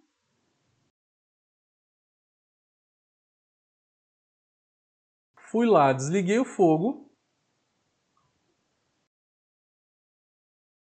e demorou 45 minutos para chegar em 80 graus. Mas que nem o nosso amigo aqui, acho que era o Kleber, né, que falou que demorou, que demora para ele 10 minutos para chegar em 80 graus no final do resfriamento. Porque ele tem uma cervejaria, ele joga água na camisa da panela de fervura e demora 10 minutos para chegar em 80 graus. Então ele coloca 10 e 80. E se você for uma micro cervejaria, que você faz que você não faz um esse pré-resfriamento, né? Que você não joga água na camisa, não faz nada. Você desliga o vapor e aí deixa a temperatura cair normalmente. Deixa lá 15 minutos cair, é, mais, é, mais uns 45 de resfriamento. Tudo isso dá 60 minutos.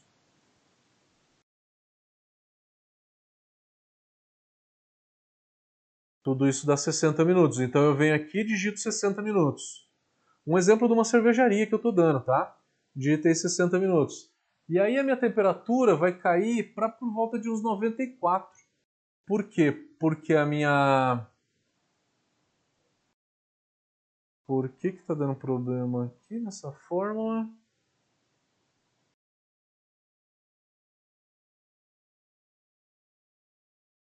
Tá com alguma validação aqui para eu corrigir. Preciso corrigir essa validação aqui. É nessa hora que a gente descobre uns probleminhas na calculadora. Vamos lá. Então eu digito ali, por exemplo, 94 graus, tá?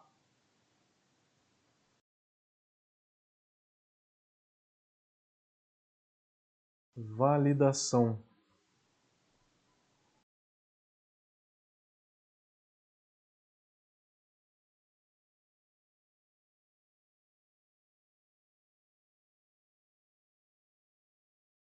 Digitei 94 graus, aceitou. Gente, eu vou ter que colocar uma nova versão dessa planilha lá no, naquele drive para vocês, tá? Com essa com essa pequena correção, tá? Ele não está aceitando digitar valor aqui nessa célula, no 94, tá? Então o caso é esse. Se você tem uma cervejaria, às vezes demora 15 minutos de Ripple, mais 45 de resfriamento, dá 60 minutos no total. E aí depois de 60 minutos, resfriou para 94, que é resfriamento natural, né? É simplesmente perder a temperatura. Então você coloca essa informação aqui. Com isso, todas as adições de lúpulo que você colocou aqui, ele vai calcular o amargor corretamente, tá? Vamos chegar nessa parte de baixo da planilha ainda, tá? Ainda não. É, você tem que colocar aqui informações da fervura, qual que é o volume que você tem de mosto quente no final da fervura. Mosto quente no final da fervura. Eu meço na panela de fervura e meço quente. Porque esses 20 litros eles vão encolher e depois de encolher, eles vão reduzir o volume em 4%. Tá? Reduziu em 4%, a calculadora já vai, já vai calcular tudo isso. Então eu tenho que imputar aqui o volume do mosto quente. A densidade, a minha OG após a fervura. Posso medir ela na panela de fervura, no final da fervura, ou posso medir no fermentador na hora que isso for para o fermentador. Qual que é a temperatura durante a minha fervura? Todo mundo tem um full gauge, né? tem um tique ou qualquer outro termômetro para medir a temperatura da fervura. É só digitar ali. Filtrei. Usei hop bag, né? Hop bag, sim ou não? seleciono e eu mudo o amargor. Deixar tudo para não. Filtrei a cerveja pronta, se você é uma micro cervejaria, sim ou não. Ele, ele altera o amargor. Esses são os parâmetros iniciais que você tem que dar para a calculadora, tá?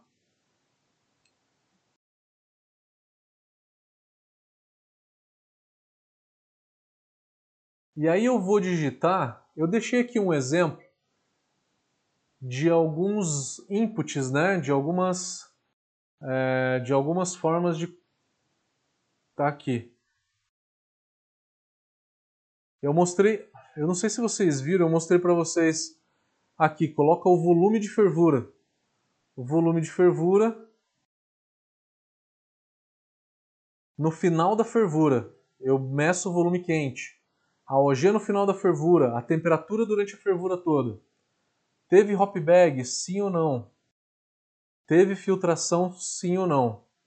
Depois de digitar esses parâmetros básicos, a gente vem digitar as informações da lupulagem que a gente usou. Eu deixei aqui alguma coisa já imputada, já colocada aqui, para vocês terem de exemplo. Vamos supor que você vai usar um lúpulo lá como mosaic.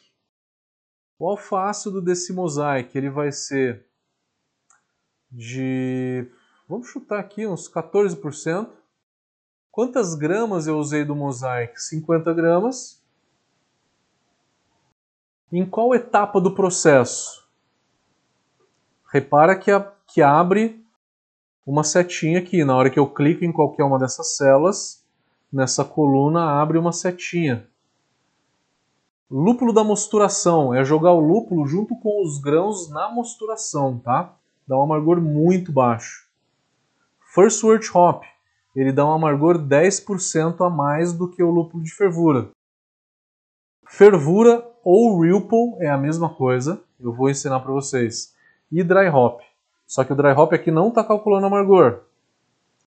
Mash hops, se eu coloquei um lúpulo na mostura. Qual que é o tempo de fervura? 60.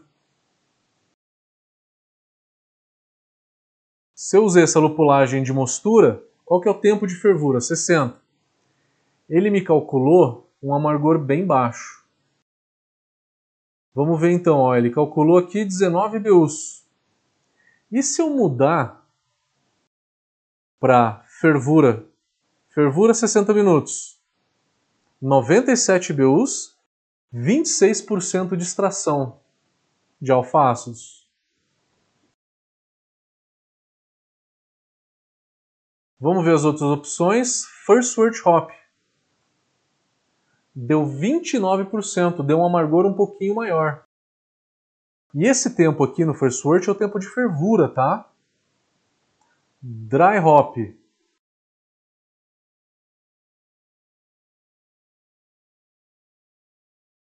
Era para ele calcular zero amargor aqui. Tem um probleminha nessa fórmula aqui, tá? Eu vou corrigir essa fórmula aqui também. Na nova versão que está lá para vocês no, no Drive, vai ter já essa correção, tá? O Dry Hop aqui ele vai dar zero de amargor. Ele vai realmente dar zero aqui de amargor, tá? Tem algum probleminha nessa fórmula aqui. Então, como colocar o lúpulo de mostura? Mash hops. Coloca 60 minutos que é o tempo de fervura, ele dá um amargor menor. First wort hop dá um amargor maior do que a fervura. O mais difícil aqui na realidade é a fervura. É imputar o lúpulo de fervura. Por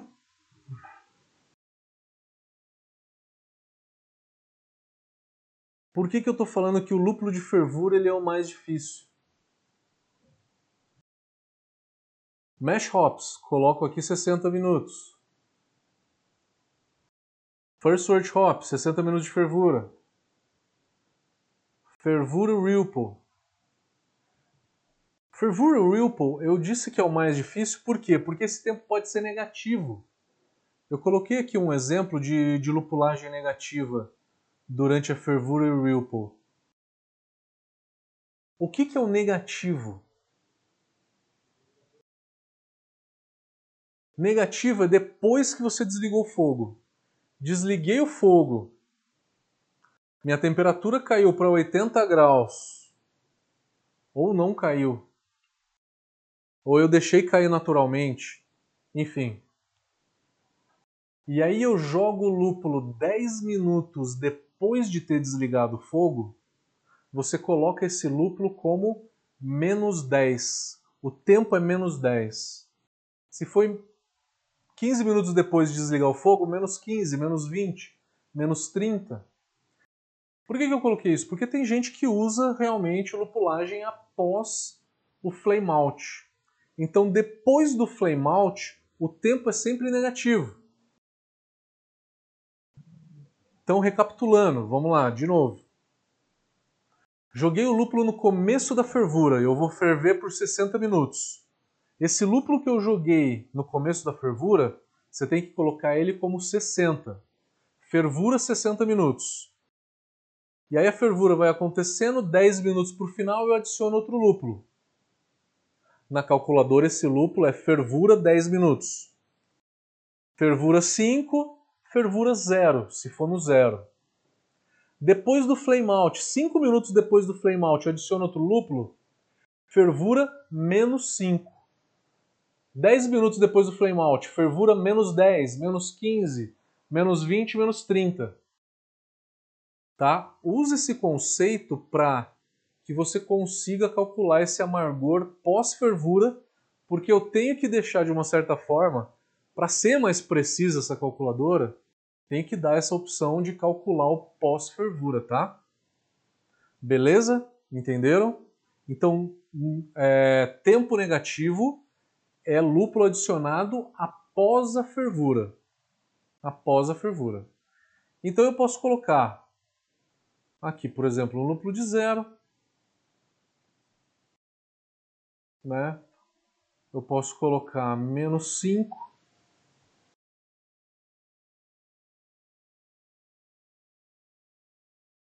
Pode ser zero, pode ser menos 5, menos 10. E com isso eu vou colocando todas as minhas adições. Eu coloquei aqui alguns exemplos. Mash hops, lúpulo na mostura, 60 minutos. First word, 60 minutos. Fervura, fervura barra Ripple é a mesma adição, tá? Se é fervura ou se é Ripple, você usa essa opção, fervura barra Ripple. 15 minutos para o final da fervura. 0 minutos de fervura na hora que eu desligo o fogo. 10 minutos após eu desligar o fogo, 20 minutos após eu desligar o fogo. E o dry hop. O dry hop está com um probleminha aqui na fórmula que era para ele calcular zero aqui de amargor, tá? É uma correçãozinha que eu tenho que fazer aqui nessa fórmula aqui, tá? Eu vou ter que colocar essa calculadora de novo para vocês lá. Com isso, você tem o amargor de todas as adições e tem a somatória de amargor. É lógico que aqui tem muita adição de amargor, né? O IBU está aqui, nessa coluna. Somatório está aqui embaixo, 260 IBUs. É lógico, porque é muita adição aqui.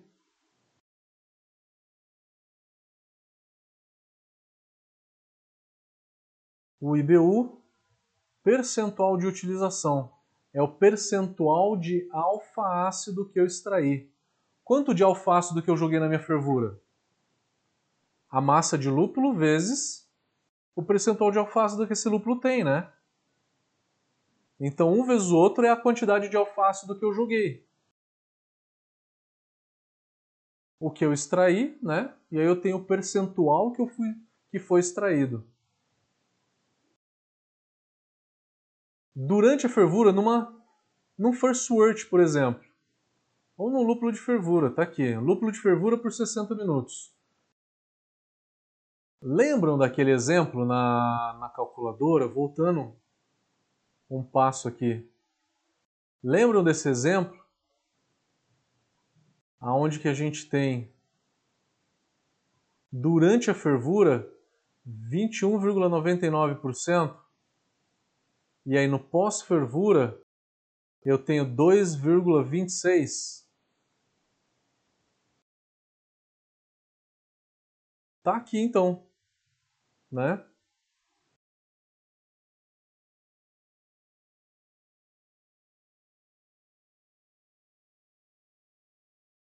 Só que esse exemplo era de dois estágios, tá? Agora o número tá certinho, ó. Com aquele que você então bateu, né? Bateu, tá certinho. Então, o amargor durante a fervura e o amargor pós-fervura de uma adição de fervura que ferveu por, por 60 minutos, tá? para vocês entenderem as fórmulas, né? Então tá aqui fervura pós-fervura, e aí eu somo os dois. E aí multiplico por esses outros fatores, tá? Etapa do processo, fervura é 1. O mash hops, eu só tenho 20% do amargor. First wort hop é 10% a mais. First wort hop é 10% a mais. E aí assim vai, tenho todos os fatores utilizados na calculadora. Com isso, gente, a gente tem um amargor final aqui calculado, tá? Dry hop, ele não está calculando o amargor aqui, tá? Eu vou ter que atualizar essa, essa versão aqui, tá errado esse número aqui. Assim que eu desligar a live, eu já coloco lá para vocês pegarem, tá? Eu acho que isso era tudo que eu tinha para falar para vocês hoje. Eu sei que foi uma hora e quarenta já. Vamos dar uma olhada se tem perguntas aqui.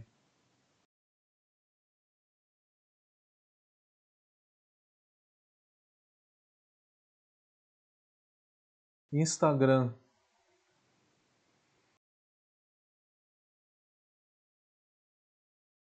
O Thiago Azeredo está perguntando como calcular o hop creep O Hop Creep ele não está contemplado aqui, tá? Não, não é exatamente esse o escopo do nosso trabalho.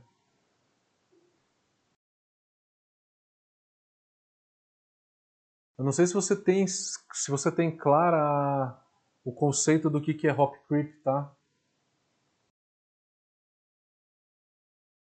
O Dragu Está perguntando, passar por um contrafluxo e depois passar por um chile de placas.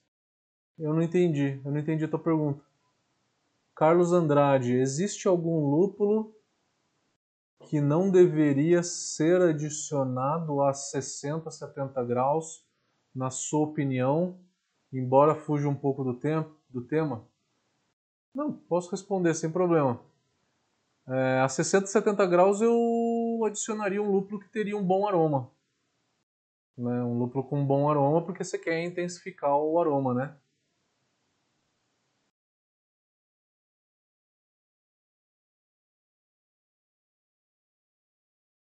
Pietro Briotto.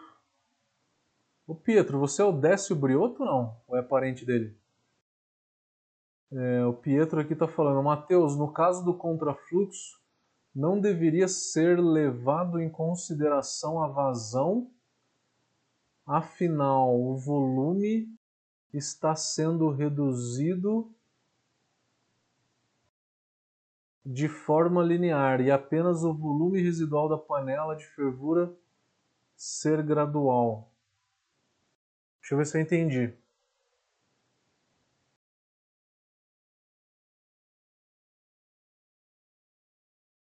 Na hora que você está fazendo um resfriamento por chiller de placas, o volume da panela está reduzindo de uma maneira constante, né, linear.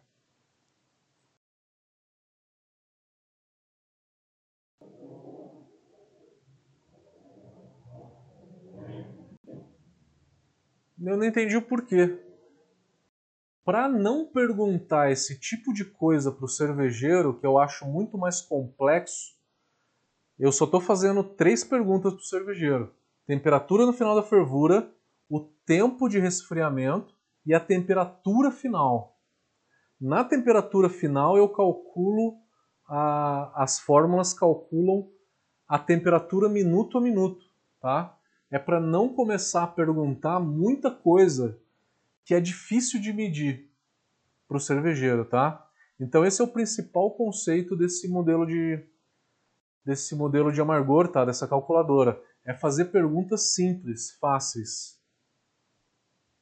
E não perguntar como vazão, né, entre outras coisas. O Mário está perguntando: seria mais vantajoso levar mais tempo no resfriamento para economizar lúpulo? Mário, não sei se é exatamente vantajoso.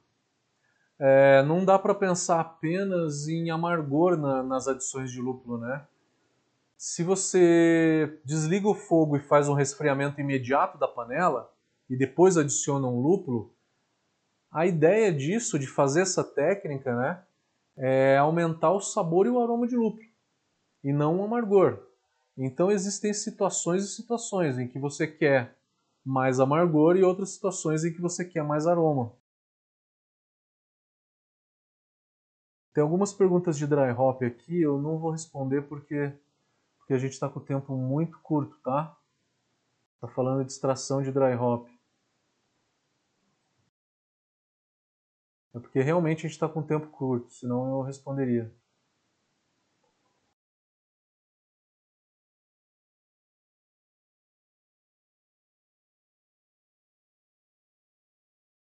O Hilário está perguntando o link da calculadora.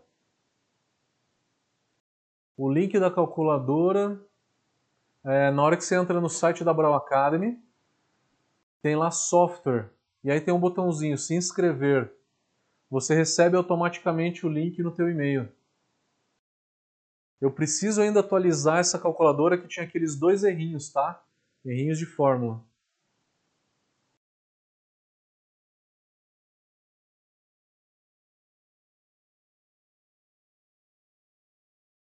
O Vitor está perguntando qual a temperatura ideal para melhor extração e manutenção do aroma e sabor dos óleos essenciais?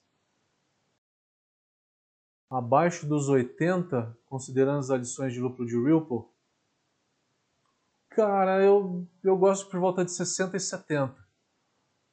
60 e 70 você tem uma para conservação de óleos essenciais né, e sabor, tá?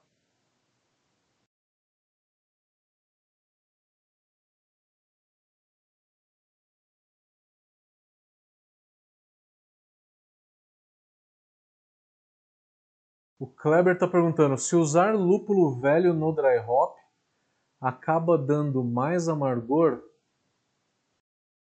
devido os alfácidos oxidados, porém teríamos duas contas. O lúpulo velho no dry hop dá mais amargor, só que vai dar um aroma de chulé, né?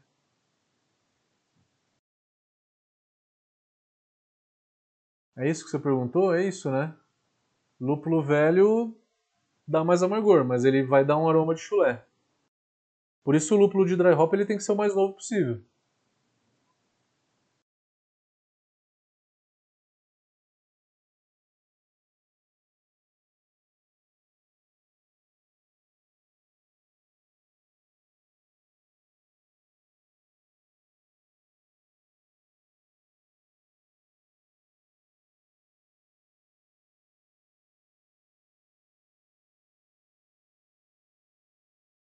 Deixa eu ver mais perguntas.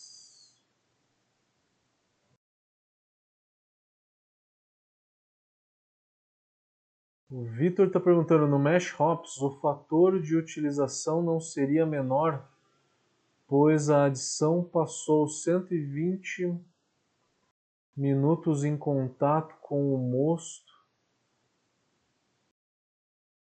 60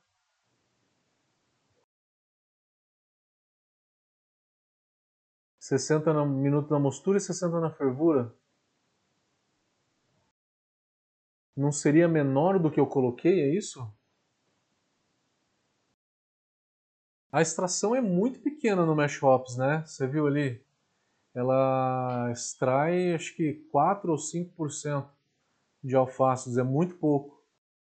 Eu não testei isso ainda em laboratório. Nosso amigo Décio, que está aqui na live, vai me ajudar a gente vai testar e vai, vai chegar nesse número final, tá? Vamos fazer um refinamento disso. Pode ser que a gente chegue em um número menor, ou às vezes até um pouco maior.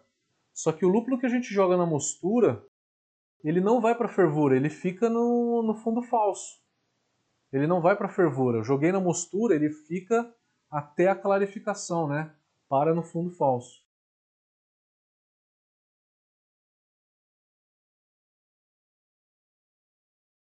O Mário está perguntando, seria interessante aumentar o tempo de resfriamento para até, 80, para até uma hora.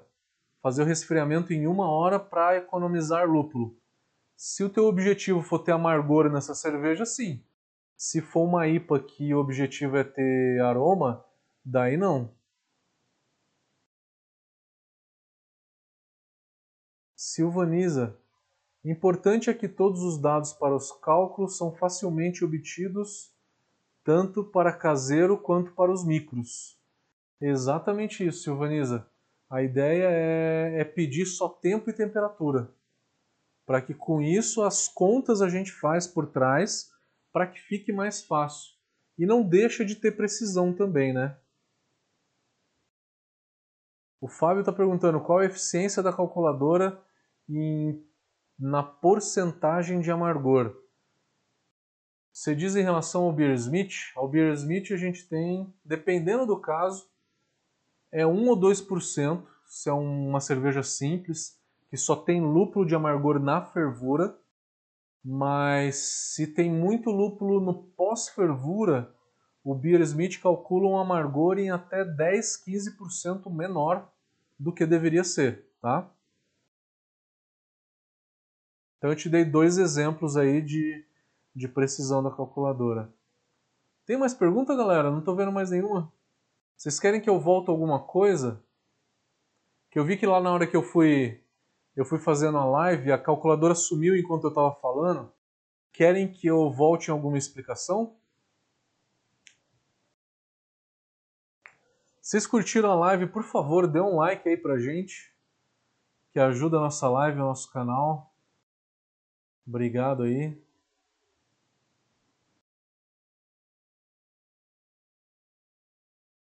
Mais alguma pergunta? Eu vou esperar mais um pouquinho, senão eu vou terminar.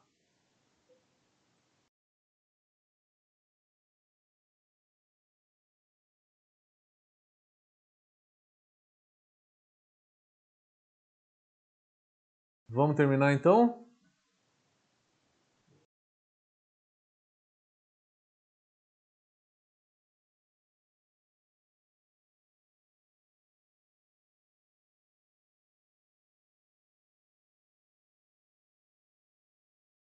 Grande Roger, valeu meu querido.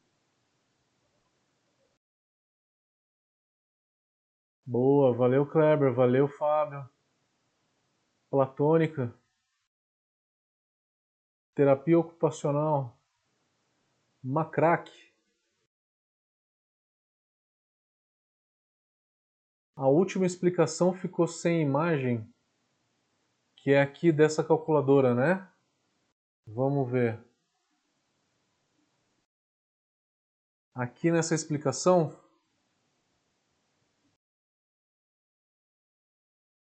o que eu falei aqui, aqui é importante. Vamos, vamos voltar então, só dar uma recapitulada sobre como preencher a calculadora.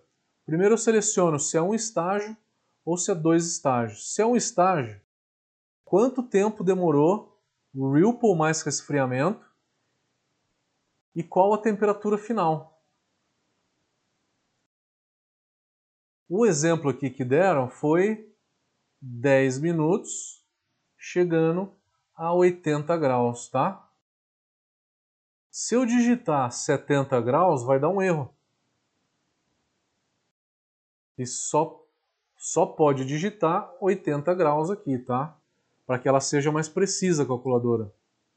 Então digitei aqui as duas informações que eu preciso se o resfriamento é de um estágio. Se é de dois estágios, a calculadora vai te perguntar quanto tempo o primeiro estágio, qual a temperatura no final do primeiro estágio e quanto tempo demorou para chegar em 80 graus. Coloca também o volume quente no final da fervura, não é no fermentador, tá? a densidade, a tua OG no final da fervura, temperatura de fervura. Usou hop bag? Sim ou não? Filtração da cerveja? Sim ou não? E aí você vem e coloca a variedade do lúpulo, percentual de alfa-ácido que esse lúpulo tem, a quantidade em gramas, e se você adicionou mash hops na mostura, no first wort, na fervura e no dry hop coloca e coloca o tempo. Para o Mesh Hops e para o First Word Hop, tem que colocar o tempo de fervura aqui, tá? Para que ele faça o cálculo correto. Tempo de fervura negativo é após o flame out, tá? Menos 10 quer dizer 10 minutos após o flame out. Menos 20 quer dizer 20 minutos após o flame out. Tempo positivo é o que a gente está acostumado já, tá? Então, com isso, você preencheu todas as informações. O IBU ele é calculado aqui nessa coluna e a somatória do IBU está aqui. Percentual de utilização, que é a extração, está nessa coluna.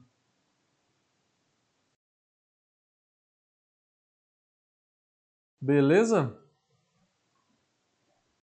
Com isso, com isso acho que a gente terminou.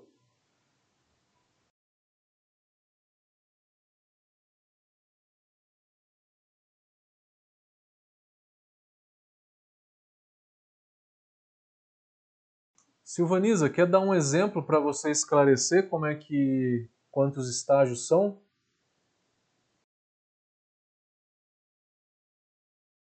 Dá, dá um exemplo da tua fervura que a gente fala.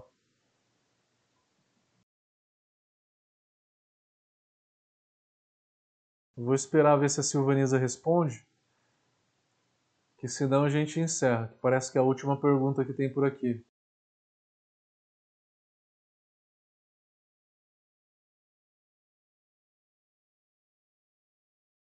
O Mário perguntou se o IBU dá para medir em laboratório. Dá para medir em laboratório com espectrofotômetro.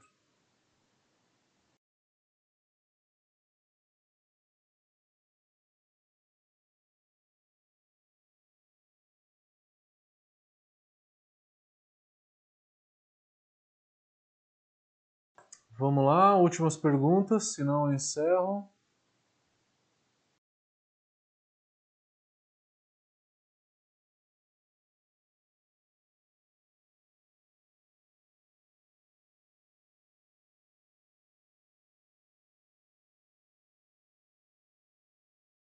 Kleber está perguntando sobre o dry hop. A ideia não é usar um lúpulo velho, mas um que está com seis meses de armazenamento. Vai dar mais amargor do que um que teria um mês de armazenamento. Perfeito, Kleber. Exatamente. Perfeito.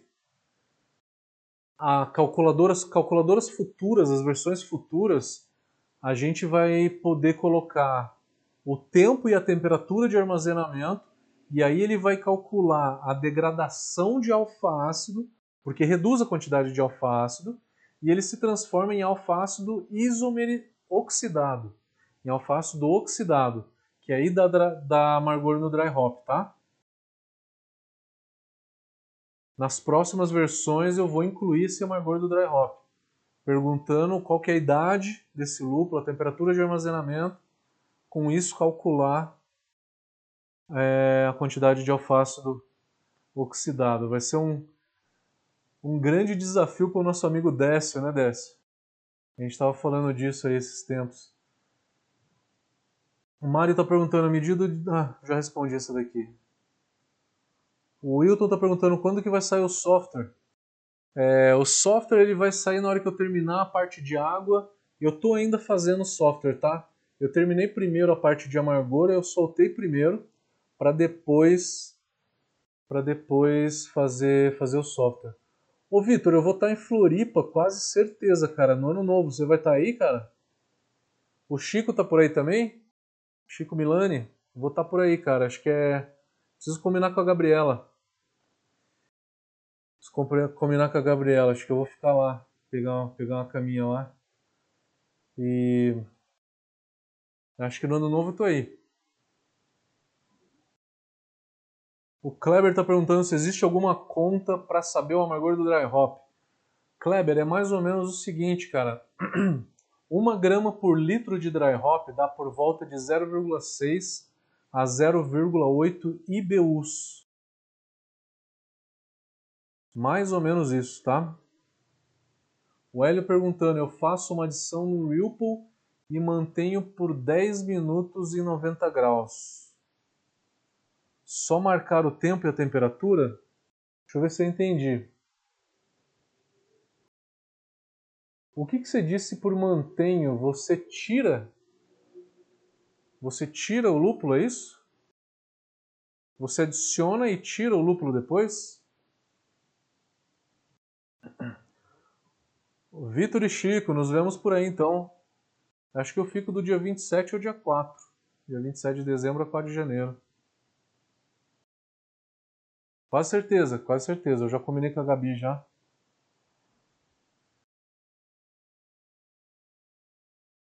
Silvaniza não colocou a pergunta. É, Hélio? Ah, o Hélio respondeu aqui. Mantendo a temperatura em 90 graus por 10 minutos. Você não consegue manter por 10 minutos a temperatura constante, ela vai caindo, né? O que você tem que fazer é o seguinte: desligou a temperatura, desligou o fogo, desligou o fogo. Qual que é a temperatura? 98. 94, vai. Depois de 10 minutos, chegou em 90. Então são essas três informações que você precisa. A temperatura na hora que você desligou o fogo, 98, 95, 96. Os 10 minutos. E a temperatura final depois disso, né?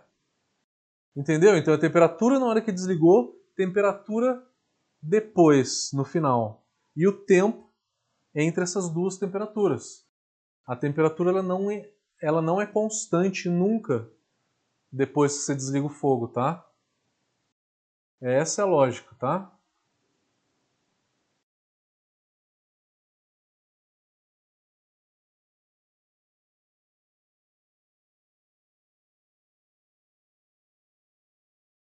O Hélio, então acho que eu perdi alguma parte da, da, da tua história. É, a tua fervura em quantos graus? A tua fervura em quantos graus? Você entendeu? É importante vocês entenderem a linha de raciocínio. Temperatura de fervura. Depois que eu desliguei a fervura, qual que é a temperatura final e o tempo entre essas duas temperaturas. Se for 90 graus e 90 graus, então é 90, 90 e 10 minutos. É isso que você imputa no software. É isso que você vai lá e coloca lá na calculadora. Ou 94, 90 e 10 minutos para chegar em 90. Tá? Tem que entender um pouco melhor como é que são essas temperaturas com esse conceito que eu te falei. E aí você consegue colocar na calculadora. Se tiver mais detalhes, coloca aqui para mim.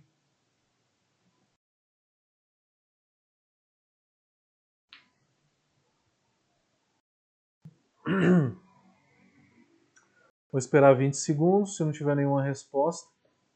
É de 20 a 30 segundos para a minha imagem chegar aí.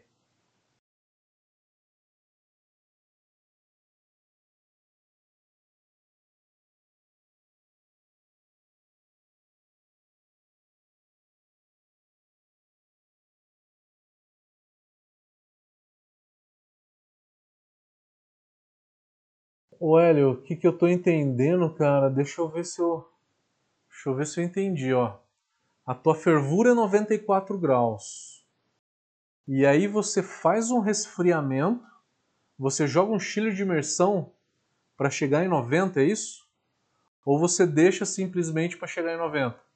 Então é 94 é a temperatura de fervura, 90 é do final do primeiro estágio, e aí tem o tempo o tempo para sair de 94 e chegar em 90. E aí depois de 90, você mantém 10 minutos a 90.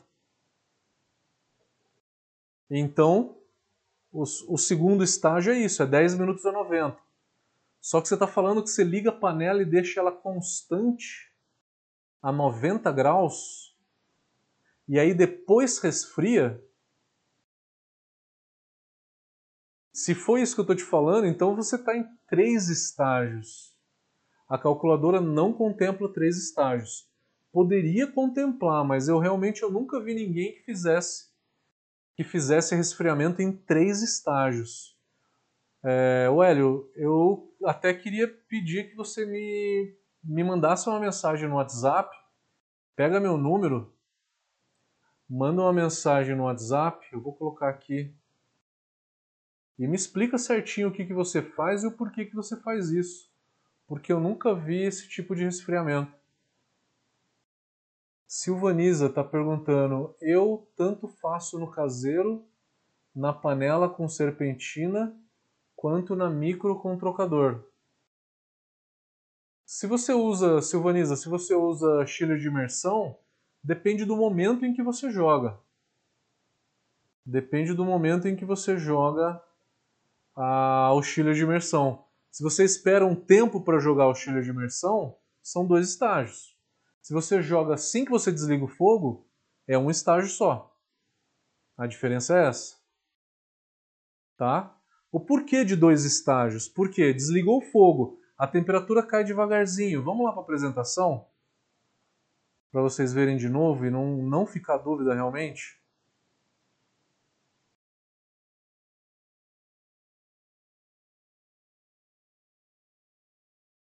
Olha só.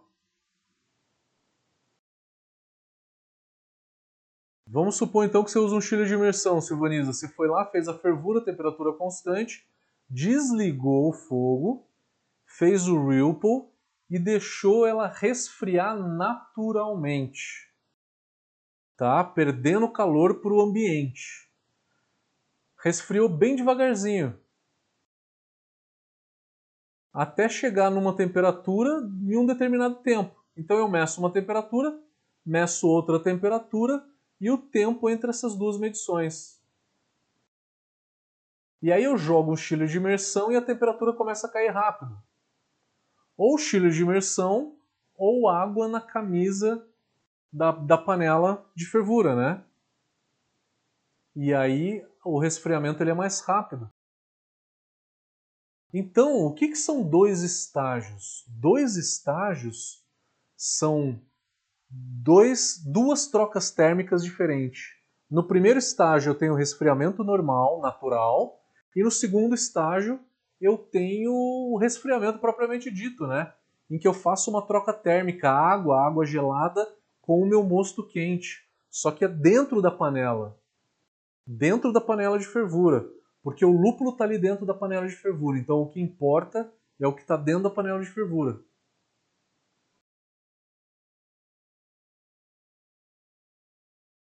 Se for na indústria e você não faz resfriamento nenhum na panela de fervura, é um estágio só. Ficou mais claro?